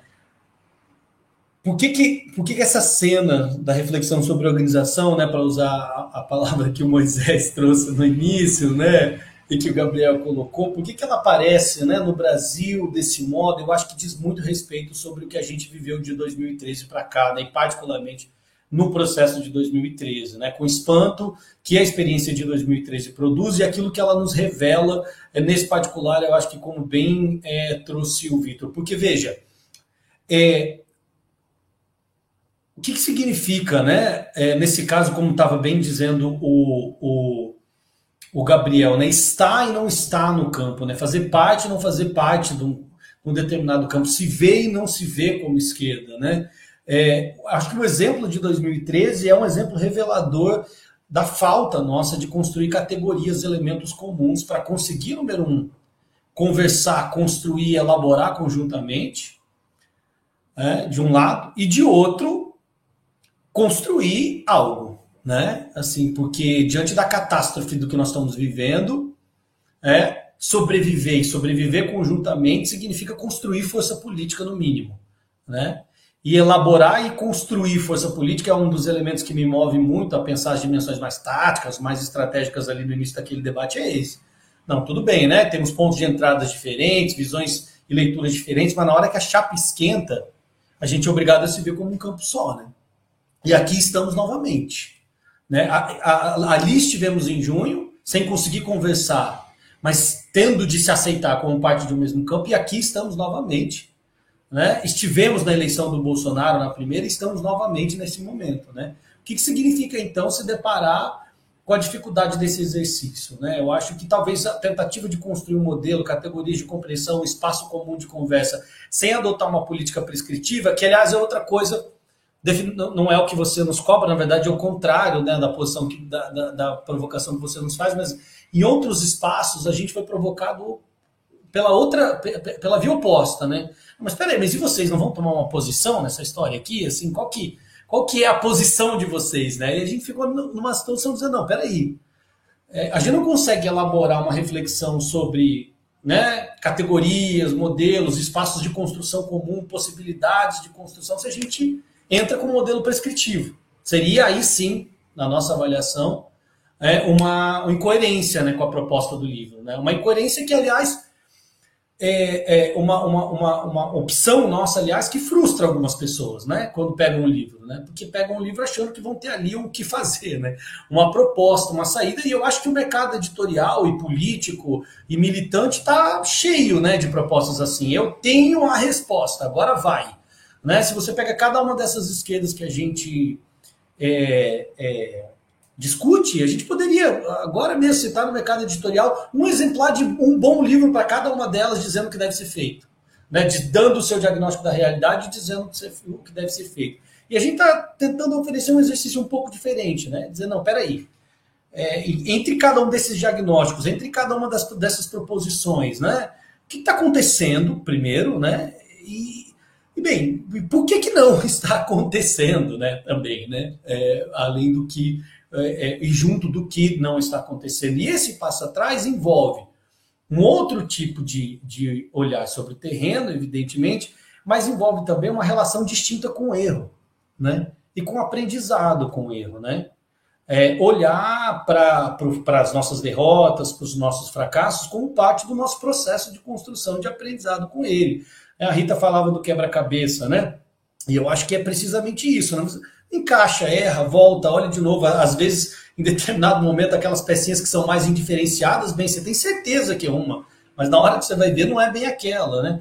E esse processo de tentativa e erro da construção do quebra-cabeça, do terreno, ele vai nos dando um aprendizado coletivo, né? E está na hora da gente elaborar com mais responsabilidade, com mais honestidade, com mais abertura sobre esses erros nossos, né? Essas incompletudes, essas incapacidades de de diálogo, de conexão, ou seja, abraçar e trabalhar com o erro, né? O aprendizado que o erro nos traz, tentando aí colocar alguns centavos adicionais ao que o Gabriel colocou. Acho que o que eu teria a dizer, para reforçar alguns pontos que eu acho né, na, na, na, na, apresentação que ele faz que, que me são especialmente caros, assim, para tentar de alguma forma, claro que não responder, são questões sensacionais, interessantíssimas, na verdade, que eu não tenho resposta mesmo, simples assim, mas tentar reagir de algum modo né, às, às brilhantes questões e provocações que vocês trouxeram para a gente aqui, ao que eu agradeço, claro, de coração, porque expandem profundamente, sem dúvida alguma, o que a gente está tentando elaborar, e é exatamente isso que a gente está tentando com esse tipo de debate, com esse tipo de livro, conseguir fazer esse tipo de conversa, né? E a gente está percebendo uma coisa muito interessante, que a conversa varia muito de espaço para espaço, a depender do tipo de esquerda com que se fala. Está é, é, tá sendo um exercício assim até um pouco é muito desafiador, evidentemente, mas um pouco divertido assim observar isso, né? Porque a gente fala como é que vai ser o, o, espaço onde a gente vai fazer essa discussão hoje, quais as questões que vão vir, às vezes elas são muito diferentes, né? ou, ou para citar um exemplo muito rápido não ficar só no abstrato, a gente fez o lançamento do livro em Fortaleza, foi o primeiro evento que a gente fez, né? E foi presencial e tudo, fizemos um debate bem. É, Fortaleza, onde eu estou, né? Onde eu estou baseado, é um lugar muito marcado pela experiência dos governos Lula, Dilma, né? Isso é muito forte, né? E é claro que a sorte de questões que nós recebemos foi totalmente distinta de outros espaços, né? Assim, como assim, né? A gente estava indo numa rota tão boa, a gente estava indo para um lugar tão bem, as políticas públicas, a inclusão, né, a diminuição da pobreza, e estragaram tudo, né? Junho de 2013 estragou tudo, que história é essa, né? E a, em suma, né? Enfim, é, é, outro ponto de entrada. Como é que você vai construir um ponto de discussão para dizer, olha, não, peraí, é, vamos tentar deslocar a coisa aqui um pouco, dar esse passo atrás, elaborar em cima disso, pressupor que o interlocutor, na verdade, também é bem intencionado, pressupor que ele também está buscando né, fins políticos análogos aos seus, né, partindo de uma compreensão diferente. Que esse é um pouco, inclusive, dos pressupostos que a gente coloca ali, né, de novo, no modelo. Né? Essa coisa do modelo, bem, a gente desenvolveu junto, mas eu devo assumir a culpa, assim, um pouco, porque o primeiro texto já é meio que um primeiro texto do tipo, olha aqui, vou fazer uma divisão em três esquerdas e vou categorizar uma coisa assim muito redutora, né? Terrivelmente redutora. Foi o, te, foi o texto que, na verdade, inclusive motivou a discussão, e o Gabriel, enfim, entrou nessa história, e depois a gente parou naquela coisa mais bonitinha, menos tosca, que apareceu no, no, no, primeiro texto. Então, eu assumo a culpa né, desse problema. Mas já ali naquele momento era uma tentativa de lidar com esse trauma, né? Como disse o Vitor, né? De lidar com isso com uma experiência muito concreta de uma esquerda que ao mesmo tempo se frequenta, que se complementa, que age já na prática em conjunto, né? Por exemplo, as lutas, vamos falar de uma questão mais concreta, todos nós. As lutas que nós construímos na última década foram lutas em que essas três esquerdas estavam inevitavelmente presentes. Pelo menos todas as ocupações, é, processos, enfim, com exceção, evidentemente, de processos mais eleitorais, é, é, em que parte dessas esquerdas não comparece, por razão de princípio, não comparecia, né? Isso, inclusive, já mudou ou está mudando por razões de tragédia e catástrofe, mas, mas não comparecia, mas praticamente ali, né, os comitês populares, é, as ocupações, as marchas, é, as manifestações, as passeatas, todos esses processos sociais foram construídos de, alguma, de algum modo já tendo de mediar né, com essas arestas. Então, assim, não é que a gente está inventando a roda também, né? Eu me vi ali é ao mesmo tempo preocupado quando eu lancei esse primeiro texto, falei, Ih, cara, isso vai dar ruim, assim, vai, isso vai dar, vai dar mal, eu vou ser cancelado, né? Mas assim, mas ao mesmo tempo, o que me fez, no final das contas, lançar é falar, não, mas peraí, assim, vamos assumir, vamos colocar as cartas na mesa, vamos ser franco e assumir que isso já acontece, né? Isso já está acontecendo. Então, a minha sensação com o livro, ao mesmo tempo, é da gente tentando elaborar algo que não nos aparece assim imediatamente, mas com, com grande teor de enraizamento prático, empírico no que já está acontecendo. Acho que falta a gente, então, construir uma elaboração, construir uma linguagem, construir imagens comuns que possam circular entre nós, né? De maneira. Vai, se a gente não, não concorda no mérito, né? A gente concorda pelo menos nas imagens, nas categorias, nas linguagens, para tentar lidar com esse diagnóstico e fazer alguma coisa produtiva, ou sei lá, construir né, para usar, abusar de da metáfora, alguma coisa em cima dele, com ele, a partir dele. Eu, eu já ia brincar, tinha uma hora ali que o, Ed, o Edmilson estava falando do.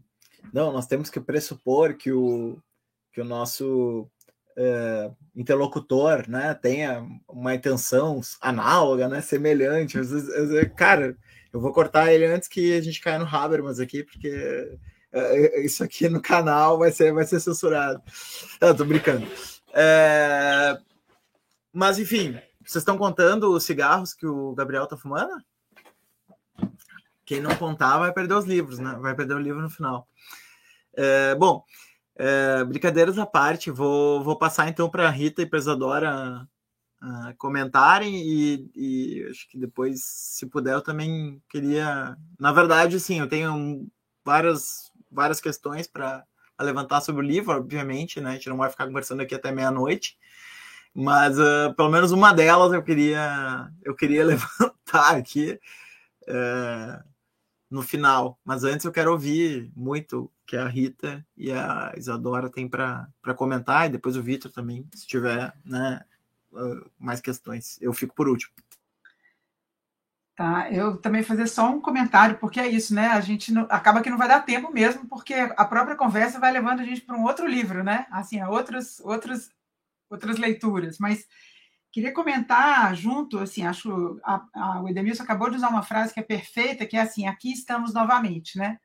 Depois dos três momentos que o Vitor estava dizendo, assim, a, o, os momentos traumáticos de 2013, 2016 e 2018, né? É, eu queria um pouco comentar que, para mim também, eu acho, eu acho que o exemplo sempre é, em alguma medida, 2013 precisa ocupar as nossas mentes, assim, na hora que a gente faz essas reflexões, as abstratas, na hora que a gente enfrenta é, as, o material, né, que a gente tem na mão, a nossa empiria, assim. Mas é, queria dizer só relatar uma, o impasse que a política urbana, por exemplo, enfrentou em 2018, logo depois, imediatamente depois da, das eleições, é que para a gente, assim, que é, eu via a, os impasses da organização em 2013, aqui em Belo Horizonte, o meu, a minha citação é, recorrente é que a gente, numa das assembleias é, populares horizontais, a gente ficou de 5 da tarde às 10 da noite conversando sobre como a assembleia deveria funcionar. E isso foi todo o mês de junho e julho, e enquanto a gente estava ali naquela ferveção, gente de tudo quanto é lugar da cidade, a garagem de, um ônibus, de uma determinada empresa de ônibus estava sendo queimada lá na periferia. Assim, depois eu escrevi até porque me parecia assim que tinha alguma coisa acontecendo nas cidades periféricas da região metropolitana completamente diferente do modo como a gente estava tentando se organizar nas praças da cidade, sabe? E aí, quando foi em 2018, é, a gente estava num, também numa coisa, numa dessas conversas de universidade, e eu me lembro da frase da Raquel Roni, que ela falou assim: agora chega, né? Porque o planejamento passou a vida desde os anos 60, as esquerdas do planejamento urbano passaram a vida discutindo as ausências. O que não tem nos bairros, o que não tem nas periferias, o que o planejamento não deu conta de fazer. E o que a gente precisa fazer urgentemente é olhar não para as ausências, mas para as presenças. Se a gente quiser responder quem ganhou essa eleição, a gente precisa saber quem está nos lugares e que gente, as lentes da gente não deixaram ver, assim, né? Então, quando eu digo que eu também acho que aqui estamos novamente, eu acho que a gente precisa olhar para o que tem. E o que tem é amorfo. É o não, é, permanece o não organizado. Então, essa dificuldade da gente para saber aí, né? Como a, a, o Vitor estava dizendo, né? Assim, talvez a gente a gente não sabe o que está acontecendo, porque lá vamos nós sem entender se a gente está ganhando ou se a gente está perdendo, né? E é daqui a pouco, outubro, né? Então, assim, eu acho que é, precisa construir essa força política nesse amorfo, nessa coisa amorfa. A gente só tem essa, só tem essa saída, né? Assim. E aí concordo com a Isa quando ela está dizendo, é nas esferas, é no âmbito da reprodução, é nas esferas do cotidiano, é no, na organização que é capaz de emergir dali. Então, por exemplo, se eu olho por aquele momento de 2011 em Belo Horizonte, 2013, toda a efervescência, a efervescência das ocupações, isso arrefeceu. A gente fez, né, Isa, um seminário aqui que foi muito joia, quando a gente entendeu que estava fechando um ciclo de ocupações é, com as várias esquerdas, né? As, os acionamentos que a Isadora está dizendo aí, cada ocupação tinha um, um conjunto lá de acionamentos para fazer. Mas isso também arrefeceu, gente. Se a gente olha para 2018, as coisas têm uma nova acomodação, o que não significa que não tenha uma que não seja possível uma, uma, uma força política não seja possível encontrar uma força política ali. Tem, algumas potências estão ali, né? Então, fico pensando o que vai ser esse outubro. Se depois a gente vai dizer de novo, é, poxa, então é, a gente não viu, né? Quer dizer, não vai dar, né? É, é, é só esse comentário. Isadora? Achei ótimo que a Rita colocou essa, essa situação da Assembleia e o ônibus queimando na periferia. Era bem mesmo que eu a imagem que eu eu estava buscando, assim, até que ponto esse corpo no divã, Gabriel, esse sintoma que aparece aqui entre nós, não é uma questão de classe, né? Será que é, pensar sobre a necessidade de pensar um campo das esquerdas ou de esquerda, será que não é uma questão de classe, gente? Porque o que eu tenho visto é, das pessoas que precisam viver hoje e não amanhã é que pouco importa se é de esquerda, se é de direita, se é de mercado, se é de. Né? O que eu estou chamando dessa, essa, esses dispositivos né, que, que o acionamento de uma série de, de, uh, de ferramentas mesmo, né? Para sobreviver, é, é, que as pessoas. É, eu, eu, tenho muita dificuldade de enxergar é, qual é o limite, qual é o, o, o limite entre o que é esquerda e o que deixa de ser, né? Dentro dessa necessidade que vocês estão colocando para a gente com esse livro de pensar as esquerdas. Por isso que eu estou insistindo na dimensão de que vocês estão buscando uma totalidade que seja das esquerdas. Vocês estão querendo pensar um campo específico que tem uma dimensão de totalidade. E eu não vejo isso na vida, na reprodução da vida das pessoas, essa necessidade de nomear o que é e o que não é esquerda. Né? Acionar uma série de elementos para continuar vivendo, para a reprodução da vida, é o que né, não, não, não, precisa ser de esquerda, de direita, se é Estado, se é fora do Estado, se é no mercado ou fora do mercado, se é Bolsonaro ou se é Lula. Né? Eu acho que, que aí que está a gente encarar de frente é, o desafio de enfrentar um campo com um horizonte de expectativas nulo.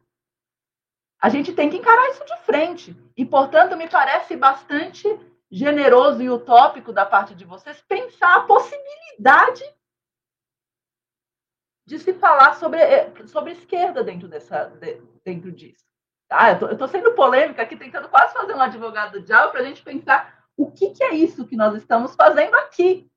Né? É, se não é um, um, um é, por que, que nós estamos tendo a necessidade de falar sobre isso?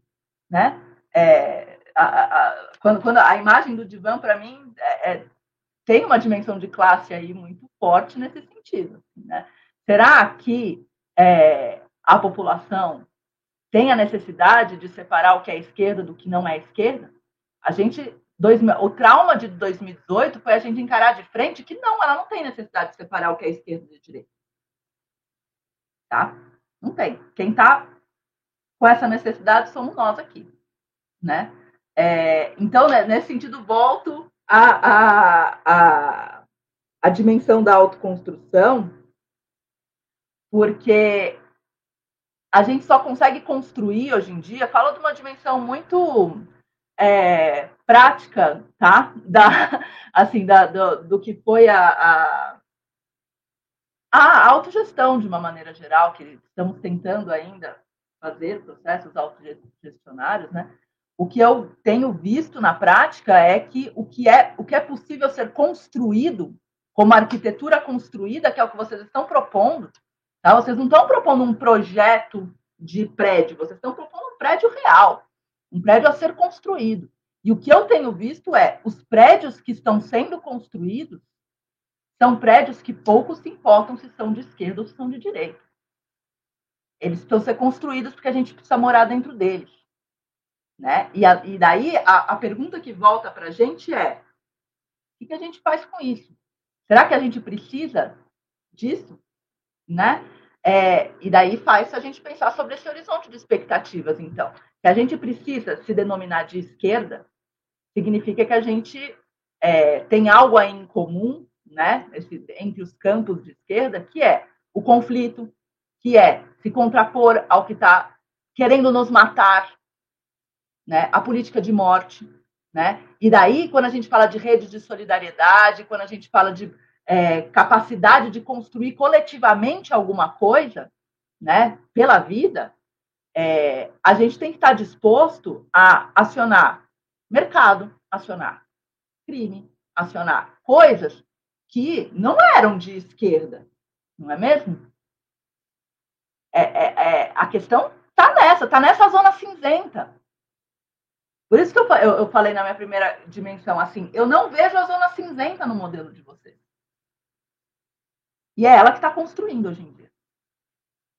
Não somos, não é um ou outro, né? É, é esse campo cinzento que está construindo. Beleza. Essa é uma boa provocação.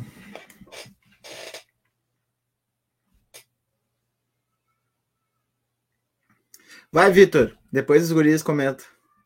Não, Acho que tem. Tu, tu como um cara que. Tu como um cara que navega nesses ecossistemas, uh, digamos assim, revoltados online, né? No lato senso, não estrito senso, né?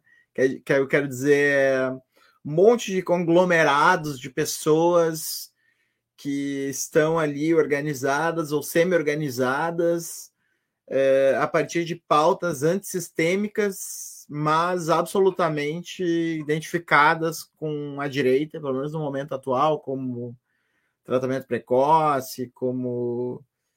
É, enfim, né? Esse monte de, de, de grupos e, e, ambientes que tu, que tu frequentar. Também, também tu tá na, observando também as lutas autônomas, né, o auxílio emergencial, mas também mesmo nesses ambientes muita confusão, né?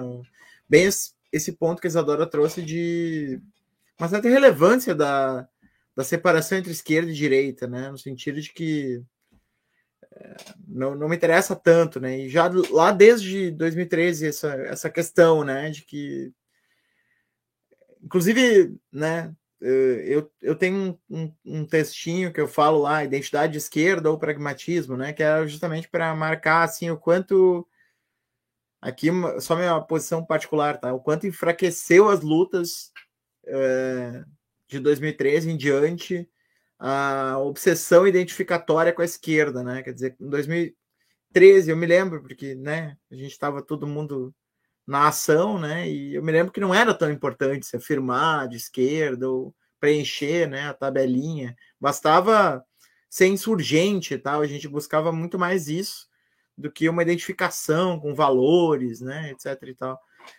E, e ali em 2014, né, com a eleição e né, toda aquela marcação da Dilma em relação à Marina, e a partir dali a coisa começou a ficar bem identitária, né? Depois com a Écio, depois com, com os golpistas, né? Lá com o Eduardo Cunha e companhia, né? Começou a ficar bem mais marcada pela identidade de esquerda, né?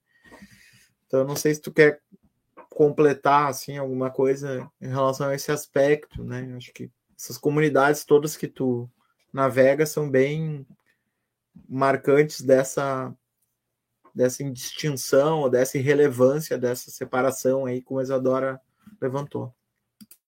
É, eu acho que é, no caso do auxílio emergencial, era um pessoal que manejava essa divisão da esquerda e direita para conseguir o que eles queriam, então tinha um pragmatismo, mas não nesse sentido de acionar a zona cinzenta, mas sim de se aproveitar das fissuras do que eles viam de pessoas que não eram que nem, que nem eles, os parlamentares de esquerda, os movimentos sociais. O protagonismo do, do auxílio emergencial eram mulheres jovens do interior, do fim do mundo, que ninguém, enfim, eram pessoas que a esquerda não sabe nem quem são. Então eles não se importavam muito com isso, né? Se aproveitavam. Que tinha gente que falava isso para promover, para tentar continuar o auxílio emergencial existindo. E no caso do, do pessoal da direita, eu acho que eles têm um certo cuidado com fazer uma composição. Então você vê o Alessandro Loyola comentando sobre gênero e ele está alinhado com o pessoal evangélico radical de alguma forma e o cara do tá ali promovendo tratamento precoce ou dando a margem para isso e eles têm um horizonte em comum mesmo de uma revolução conservadora coisa que se você falar de revolução para a esquerda, o povo dá um pulo, assim, né? Mas dentro da direita, se você levar a sério os termos do que, que os médicos do tratamento precoce propõem, o que, que o pessoal, esse pessoal evangélico mais radical propõe, esse pessoal dentro dos grupos de Telegram e de mobilização da direita propõe, é uma mudança radical no regime político que a gente vive nas regras culturais que, que, né, que regulam a nossa convivência e na forma econômica que a gente vive também. Então, eles se juntam porque eles querem uma mudança radical, porque não estão satisfeitos com a forma que está agora, por causa do globalismo, e aí tem uma série de ideologias que eles criam para fazer essa composição, né? Mas eu acho que eles se preocupam, existe um esforço consciente, deliberado, de construir isso entre eles. Não tem motivo para o Alessandro Loyola, um médico, ficar falando de, de ideologia de gênero. O negócio dele é ganhar dinheiro com vendendo atestado. Mas ele faz. Por quê? Porque ele quer compor com esses setores que bancam isso. Então, eu vejo isso.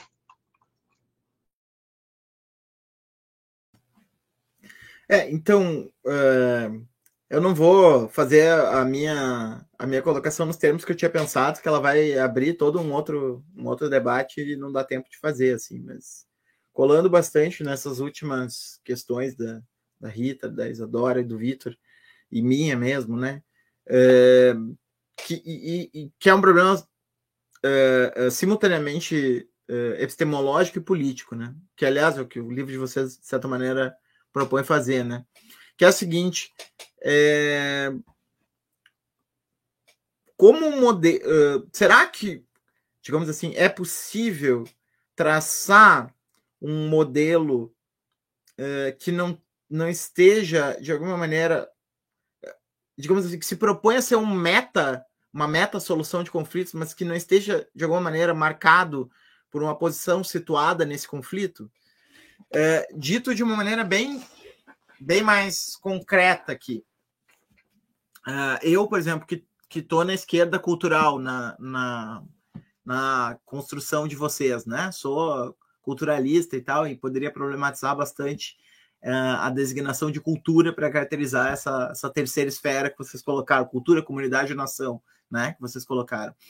Uh, eu vejo que vocês tentam transitar entre as escalas, vocês tentam trabalhar em termos de atratores para afastar as identidades, enfim, encontrar vários tipos de solução de compromisso para evitar que, digamos assim, essas partes se destruam, né? E que elas consigam compor numa espécie de uma é, de retalhos, num sentido positivo, né? É, para construir alguma coisa. Mas, assim, será que será que a, o, o, modelo, que é aquilo que se coloca de alguma maneira, não para além das partes, como algo transcendente que se impõe a elas, mas como algo que permite a essas partes circularem né, entre si, uh, experimentarem em conjunto. Será que esse modelo não está marcado por um, uma dessas partes especificamente? Quer dizer, a, a, a construção de vocês, para mim, por exemplo, está marcado por uma identidade de esquerda tradicional, por uma leitura marxista de realidade, né? O quanto é, é possível navegar numa heterogeneidade é, radical, digamos assim, em relação a essa identidade vermelha, né, é, esquerdista, que, que não necessariamente coincide com a totalidade do campo da insurreição social. Né? É mais ou menos essa a questão que eu, que eu queria colocar é, e que, que acho que de alguma maneira está simplesmente repetindo o que, o que os outros já falaram, mas assim, só para a gente tentar colocar bem direto assim a, a questão. Posso engrenar, Paraná, já que tem sido a esqueminha? Eu faço uma voz, você faz harmonia. É, olha, é assim, eu acho que, que, que começando pelo que a Isadora falou, que eu acho que é super importante, assim. É... Eu, eu, juntaria um, um, comentário que cada um de vocês fez, que eu acho que, que aponta, assim, pro, pro... para como, como eu acho que dá para a gente recituar, talvez, o que possa não ter ficado muito claro no livro, assim. É engraçado, porque, por exemplo, é, né, a, a, Rita mencionou essa coisa assim, poxa, o que a gente tem aqui agora é amorfo, é amorfo, não tem forma, né? É, e aí, à luz dessa neblina, dessa espécie de disformia ou falta de forma, não parece extremamente situado a preocupação de delimitar o que está dentro da fora da esquerda, né? Quanto mais a gente está em dia, como a Isadora falou, com essa neblina, com esse. Cara, a gente se vira com o que tem, as coisas são polimorfas, na verdade, elas vão para onde tem que se segurar. Não, não fica ainda mais claro um esforço assim, meio. É, ingênuo mesmo, né? Da gente estar tá querendo delimitar uma linha e falar que aqui é esquerda, aqui não é. Né? é...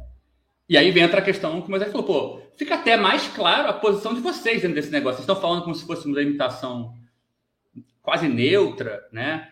O Moisés chegou a, a xingar a gente de Habermasiano, né? É, pô, com tanto conflito por aí, vocês querem apaziguar e conversar. Vamos todos conversar. É pior que psicanálise, uma espécie de terapia de grupo, né? Sei lá o que é isso.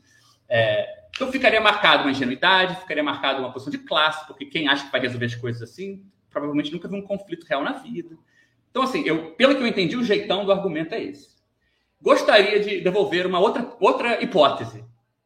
Dado que no livro, em momento nenhum, a frase o que é e o que não é de esquerda aparece, pelo contrário, a ideia do debate é explodir o problema de o que é a esquerda. A gente não sabe.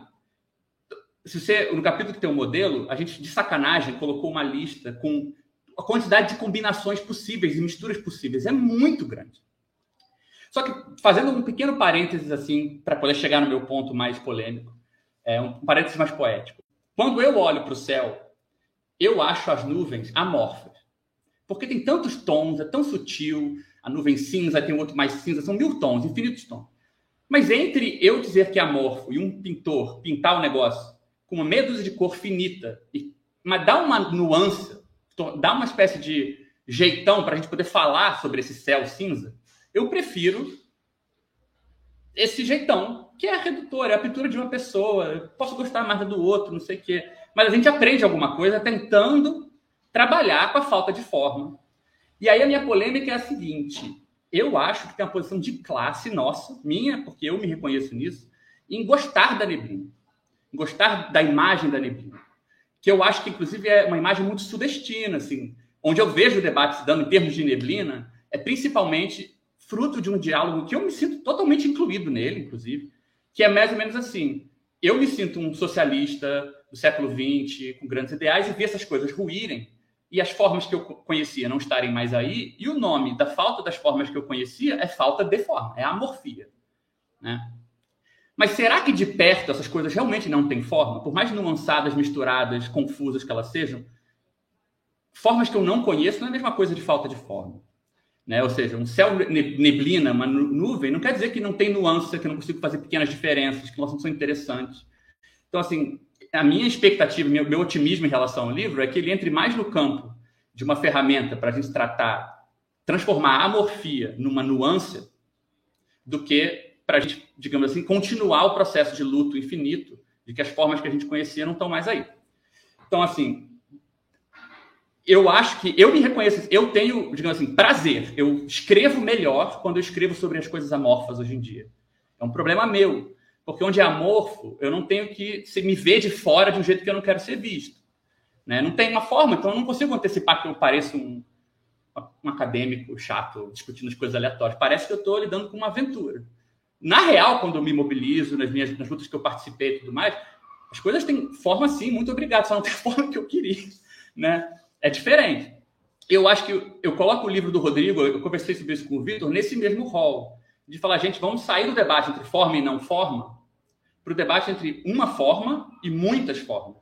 Só que o muitas pode ser muito mais do que cabe num testezinho de Marie Claire que a gente criou. Com certeza. Então, por exemplo, quando Moisés fala, cara, eu acho que esse jeito de falar de comunidade nação não faz sentido, para mim é uma ótima notícia, quer dizer que o Moisés vai ter todo o interesse em me encontrar para conversar, né, Moisés? E a gente melhorar. Porque por que eu preciso errar de propósito a coisa? Isso não quer dizer que no final do dia o Moisés vai estar minimamente convencido sobre o que eu pessoalmente me engajo na luta. Mas não é sobre isso. Né? É, eu acho que assim, quanto mais racionais os atores parecerem, eles não vão conversar melhor. Eles só vão saber distinguir se a falta de conversa vem do oportunismo, desvio moral, desejo de destruição pura, ou se vem do fato que o mundo está tão fragmentado que o que é real e verdade num pedaço, literalmente não é real e verdade em outro. Tipo assim, essa mistura de espaço social e espaço urbano, eu acho que ajuda a gente a pensar isso. Literalmente, você consegue andar no espaço social a ponto de que o que é verdade num pedaço não é no outro. E de um jeito que não dá para traduzir com um, um jogo diplomático. Não acho que é à toa que boa parte das lutas que ganham representação no cenário nacional são lutas que da circulação entre os espaços. Porque as lutas que acontecem nos espaços, elas existem, mas elas têm muito mais dificuldade de aparecer para mais pessoas, porque o entregador que está disputando o papel do, do, da CLT vai aparecer para o cara que está dizendo que a gente tem que recuperar as pautas trabalhistas como uma coisa absolutamente lá mais um ator que quer levar à destruição nossa situação. Mas não tem o que a gente vai falar que vai fazer esses dois atores conversarem porque a gente inventou uma linguagem melhor. Não é, não é sobre criar esse consenso, né? Mas você quer fazer o quê? Você quer produzir cada vez mais um discurso que vai atiçar ainda mais uma parcela que já estava lutando por transformação com o que tem, para empurrá-la ainda mais para longe do, da sua pauta eleitoral, partidária que seja. Né? Então, talvez dê para ser mais sagaz com os conflitos e não apagar eles. É, então, eu acho que essa questão da morfia, eu não sei como resolver. Eu acho que o livro, pensando agora com vocês aqui, não faz um trabalho tão bom quanto eu gostaria, pensando melhor, é, de problematizar de uma maneira que seja mais inteligível. Acho que são coisas que a gente ainda está pensando. Mas eu acho que é menos sobre a gente encontrar uma forma, a gente propor que tem que ser desse caminho, e mais a gente tentar tirar a nossa gramática analítica do campo do formado, não formado, para o campo do. Bem, você tem que chegar muito perto, você tem que saber escutar para conseguir reconhecer essas formas. E o fato que uma forma não coincide com a do outro não é sinal de que você não reconheceu. Provavelmente é sinal de que ela é real. Porque as coisas estão conflitantes num outro nível. Eu diria até assim: não tem nada a ver com a gente querer formar a luta. Quem está formando a luta é a catástrofe, que está empurrando as coisas em certas direções, se aglutinam de certas formas. Ter ferramenta para reconhecer o que a realidade está fazendo é que é difícil. A gente não tem interesse em posicionar. Para completar, o Moisés falou assim: Mas e vocês nesse debate? Tem um capítulo, capítulo 6, quando eu estava terminando de debater com o Paraná, que eu fiz questão de tentar localizar a gente nesse modelo, dizendo literalmente que a gente não consegue circular por tudo isso, óbvio. Né? Seria quase assim: o índice de, de, honestidade intelectual seria mostrar o que, que, a gente não sabe fazer. E eu expondo assim, está no livro, mas é um spoiler. Eu acho que, por exemplo, eu tenho muita dificuldade de pensar problemas sociais fora de uma aliança entre transformação mais autonomista nas lutas econômicas. Então, por exemplo, transformações no mundo do trabalho, lutas, novas formas de luta que passam pelo mundo do trabalho e o tipo de comunidade que isso cria. Eu dou muito mais validade para isso do que alianças com o Estado, política eleitoral, programa, prescrição, que, por outro lado, eu acho que é uma coisa que o Paraná tem mais facilidade de encampar como uma dimensão útil, mas não concorda tanto comigo sobre, digamos assim, a valência imediatamente política das auto-organizações, redes de ajuda mútua. Não sei se eu estou viajando na maionese aqui. Volto para terminar na, na, no que a Isadora falou, que eu acho que é, é perfeito. A gente tem que se fazer essa pergunta o tempo todo. O que diabo a gente está fazendo aqui? Né? E eu acho que, assim, parte do que, do que precisaria ser entendido quando a gente se pergunta o que a gente está fazendo aqui, é por que eu posso. A gente aqui, acho que todo mundo aqui pode fazer. É curioso que a gente consiga, talvez, ter um consenso no seguinte fato. Quando o Paraná falou que a gente foi apresentar em Fortaleza, não acho que é difícil para vocês imaginarem que ninguém teve problema com a ideia de modelo. Todo mundo teve problema com a ideia de que os atores autonomistas ou ligados a lutas mais híbridas, com menos cara de esquerda, eram de esquerda todo mundo estava ali pronto para dizer que as pessoas não eram de esquerda, mas que o PT era de esquerda e os partidos menores que dependem do PT eram de esquerda. E destruíram a gente por dizer que a galera que estava na rua, que estava no MPL, mas eram atores de esquerda racionais que não concordam, não, não entram no mesmo barco que esses outros. Hoje aqui parece que o problema é mais um modelo que parece prescritivo, parece de contrário a reconhecimento da autonomia, da autoconstrução, da viração e das necessidades que isso coloca na, na interrelação entre autoconstrução, autoconstrução e capitalismo contemporâneo. E é mais fácil colocar a gente para o campo mais assim dos burocratas da esquerda. Não, vocês são simpáticos e, e gentis demais, mas eu colocaria. E eu acho que vocês podem antecipar que quando a gente lançar e tiver esse papo no, no PCB, o pessoal vai zoar a gente por sugerir que a classe trabalhadora não está unificada, que ela não tem um poder, e ficar dando trela demais para associações entre identidade e cultura, que são uma pauta estatal reformista. A gente vai tomar essa porrada, que ainda não aconteceu. Eu faço essa previsão. Pessoas que fizeram a previsão sobre o meu cigarro também podem fazer o bingo quanto ao que vai rolar nesse outro debate. E por que, que a gente sabe isso? e ao mesmo tempo isso não é suficiente para fazer nada? Isso é uma pergunta interessante, né? Então, assim, não, não acho que estou pronto para receber a crítica de que a gente está querendo consenso demais. Acho que vai ter que lidar com isso, talvez seja o caso, a gente tem que realmente avaliar. Eu acho que não é muito isso. Eu acho que a diferença é que quem campa, fazendo o jabá do livro agora, hein, gente, quem campa esse livro talvez tenha um pouco mais de fôlego para não se sentir pessoalmente ofendido de ser criticado de formas diferentes em lugares diferentes e tá tudo bem, como se fala, né? Isso diz algo do, da realidade, isso não diz algo da sua posição, né? Só que com que ferramenta você vai não se angustiar com isso e sobreviver a isso, né? Então assim, para mim, que a Isadora falou, na verdade, para mim é a questão mais fundamental de todas. A gente não sabe, não é, talvez não seja mais do interesse saber o que é esquerda e não é esquerda. E aí, como é que você suporta lutar, né? Para mim é isso, eu preciso de mais ferramentas para suportar. Talvez as pessoas não precisem, e aí eu acho que é melhor ainda que já, se já tem. Mas para quem não tem, quem é mais frágil, concepção mais frágil como a minha, que certamente tem uma questão de classe envolvida, talvez seja útil, né? Mas é mais nesse sentido que eu iria. Assim. Uhum.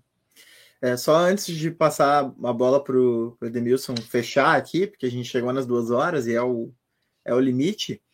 É, eu queria, aproveitando essa deixa que vocês falaram de vários, várias ocasiões né, em que uh, questões que vocês levantaram no, no, livro acabaram aparecendo né, e explicitando, de certa maneira, o quanto os problemas que o livro traz uh, são problemas concretos, né, apesar da discussão parecer muito abstrata.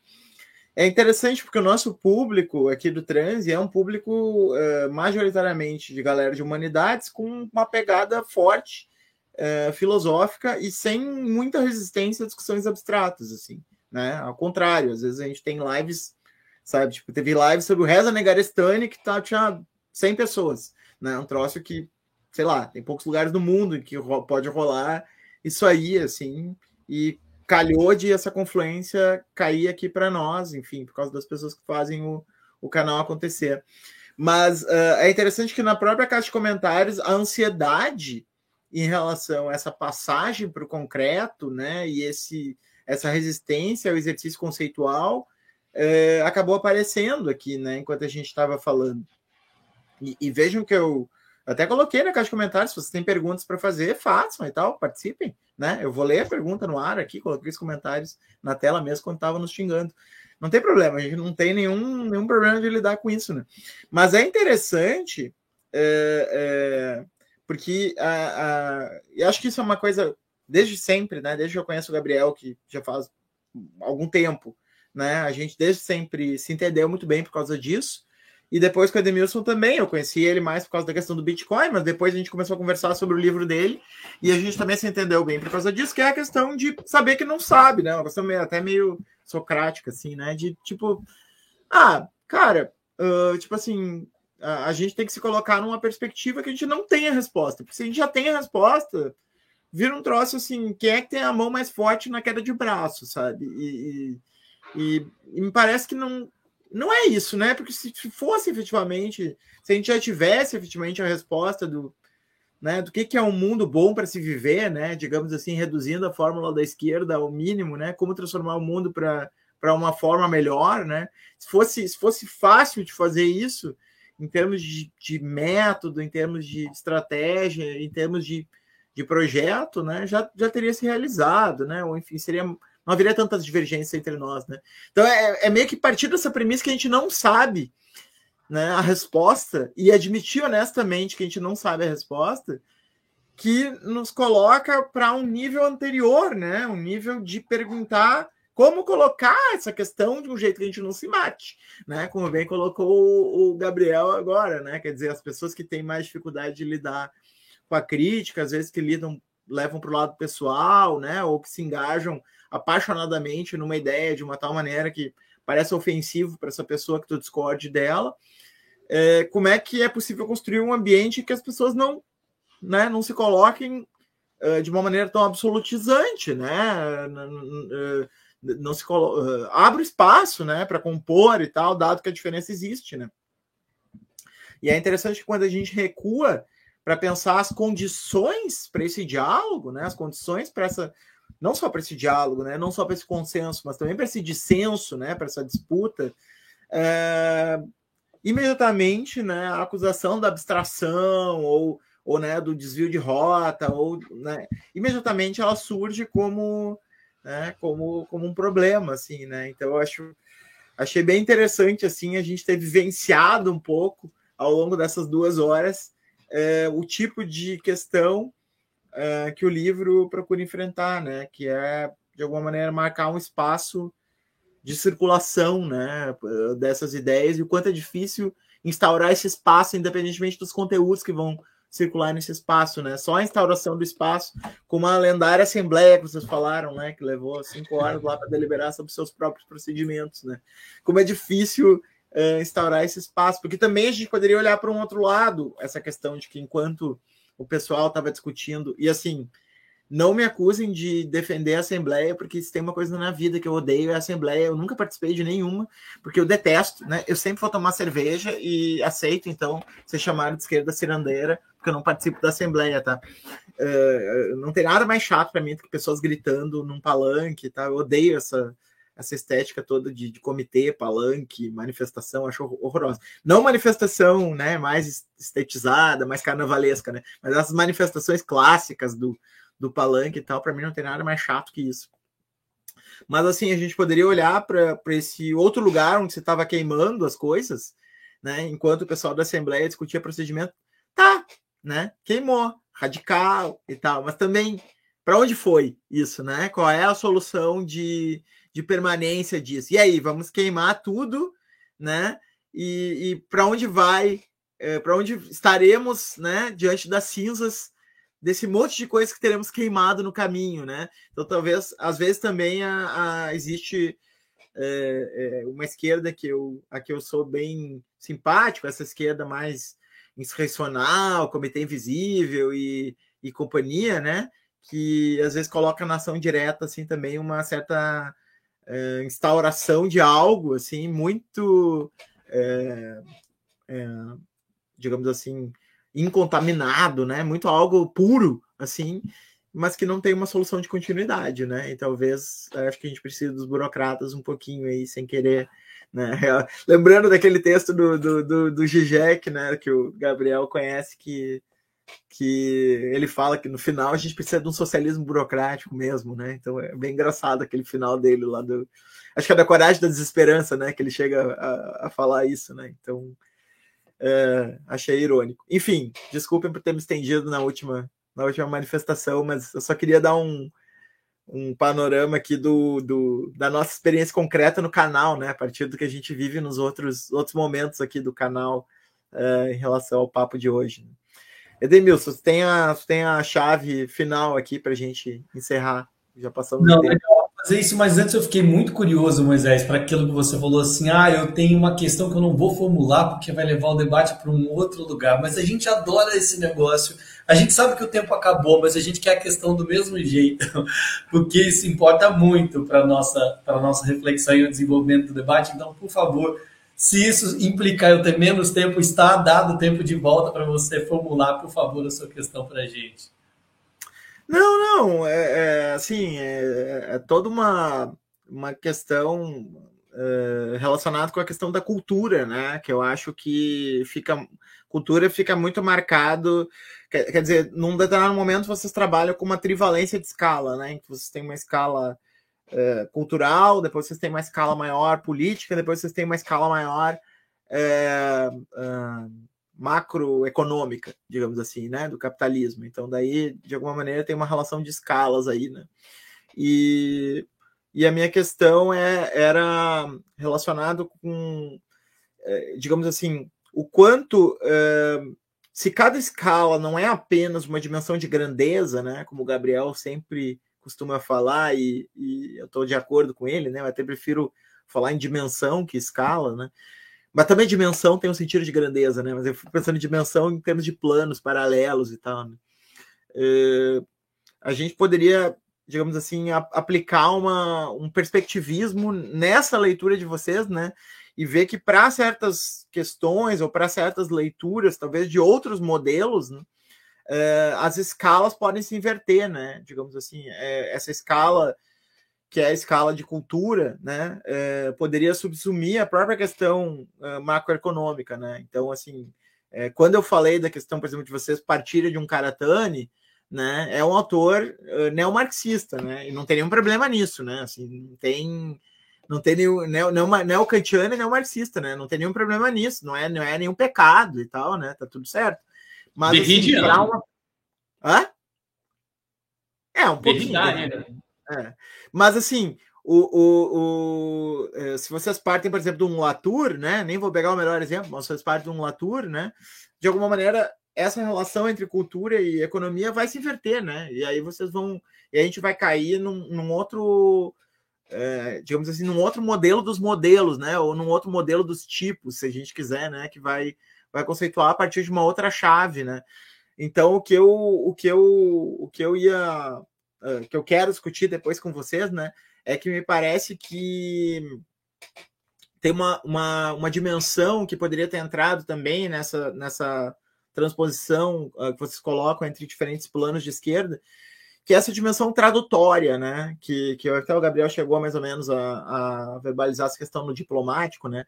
Mas uh, uh, essa questão de, de, de conseguir circular uh, entre diferentes perspectivas de uma maneira radical, né? Sem ter uma, uma fundamentação última no qual tu diz, ó, esse aqui é o último paradigma, né? No qual a gente se apoia para estabelecer uma escalaridade, né? Então eu acho que escalabilidade, né?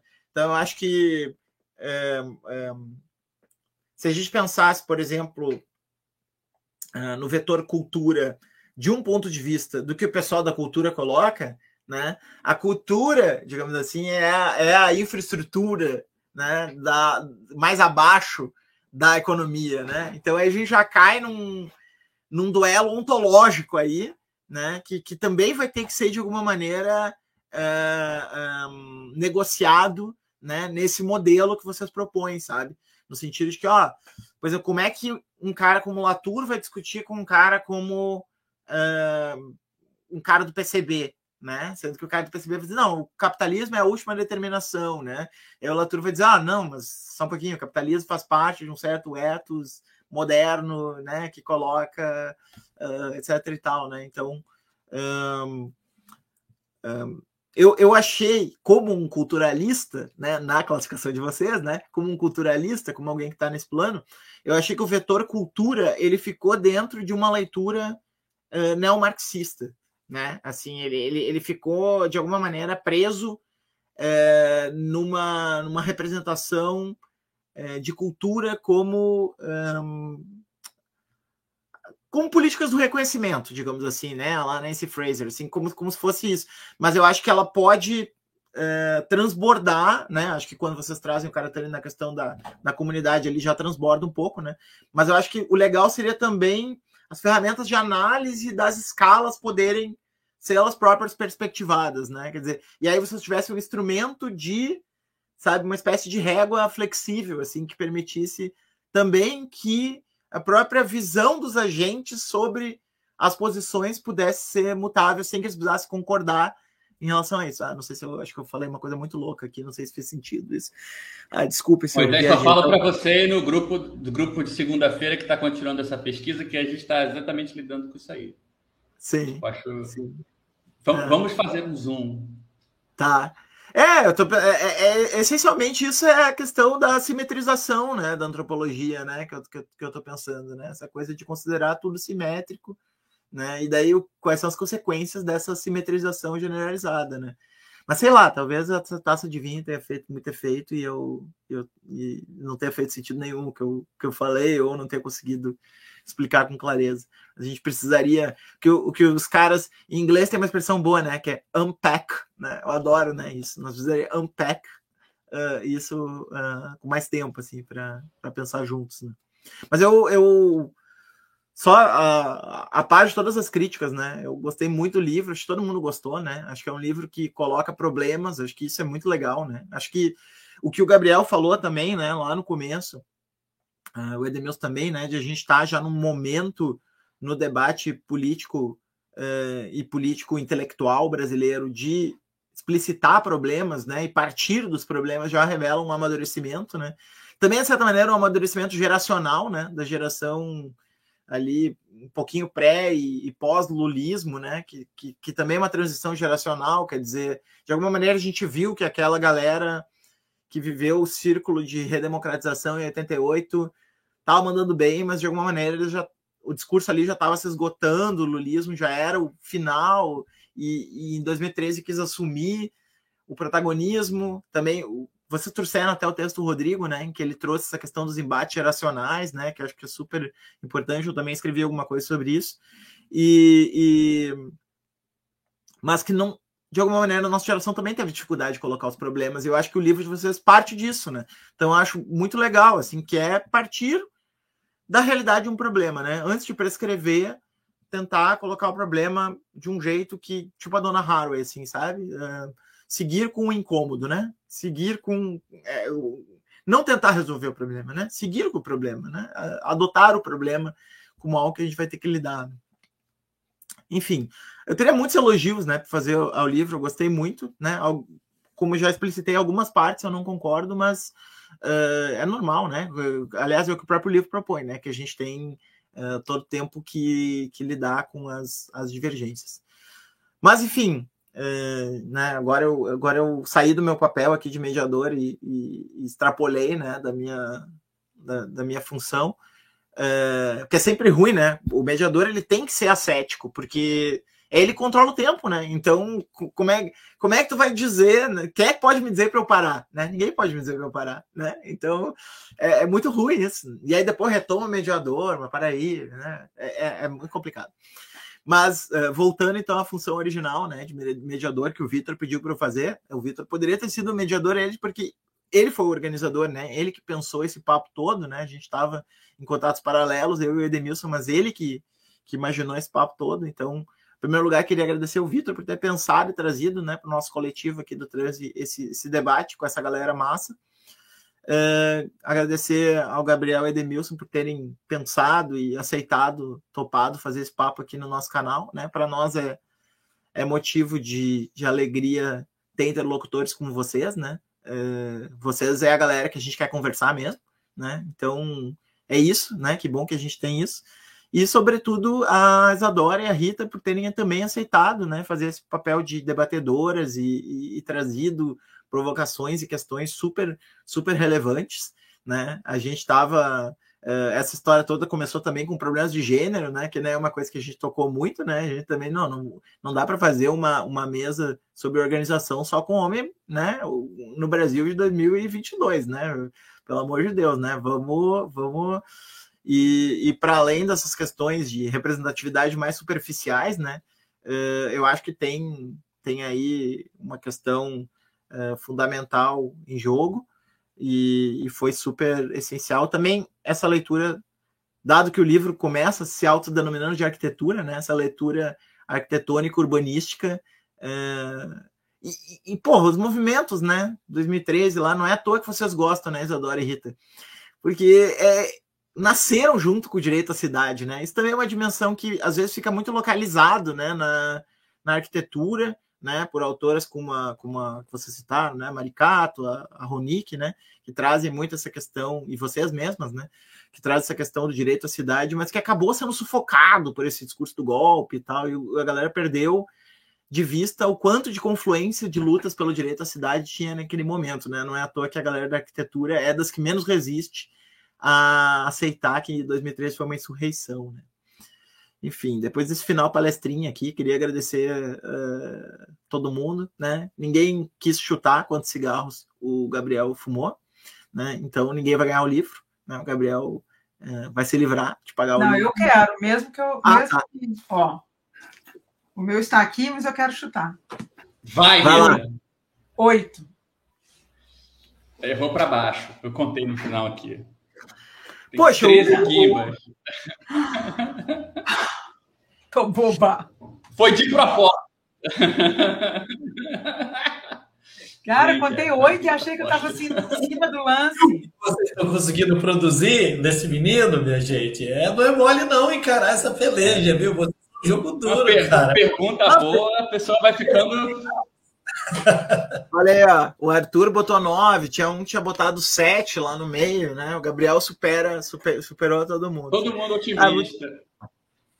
Então tá, minha galera, muito obrigado, né? Valeu, uh, Demilson, Isadora, Vitor, Gabriel, Rita. É ótimo. Beijo para todo mundo. Gente, obrigado. E se você não segue ainda o 13, siga. E essas coisas todas que os youtubers falam no final que a gente morre de vergonha de fazer. Beijo para todo mundo e até mais. Valeu, tchau, tchau. Tchau, gente.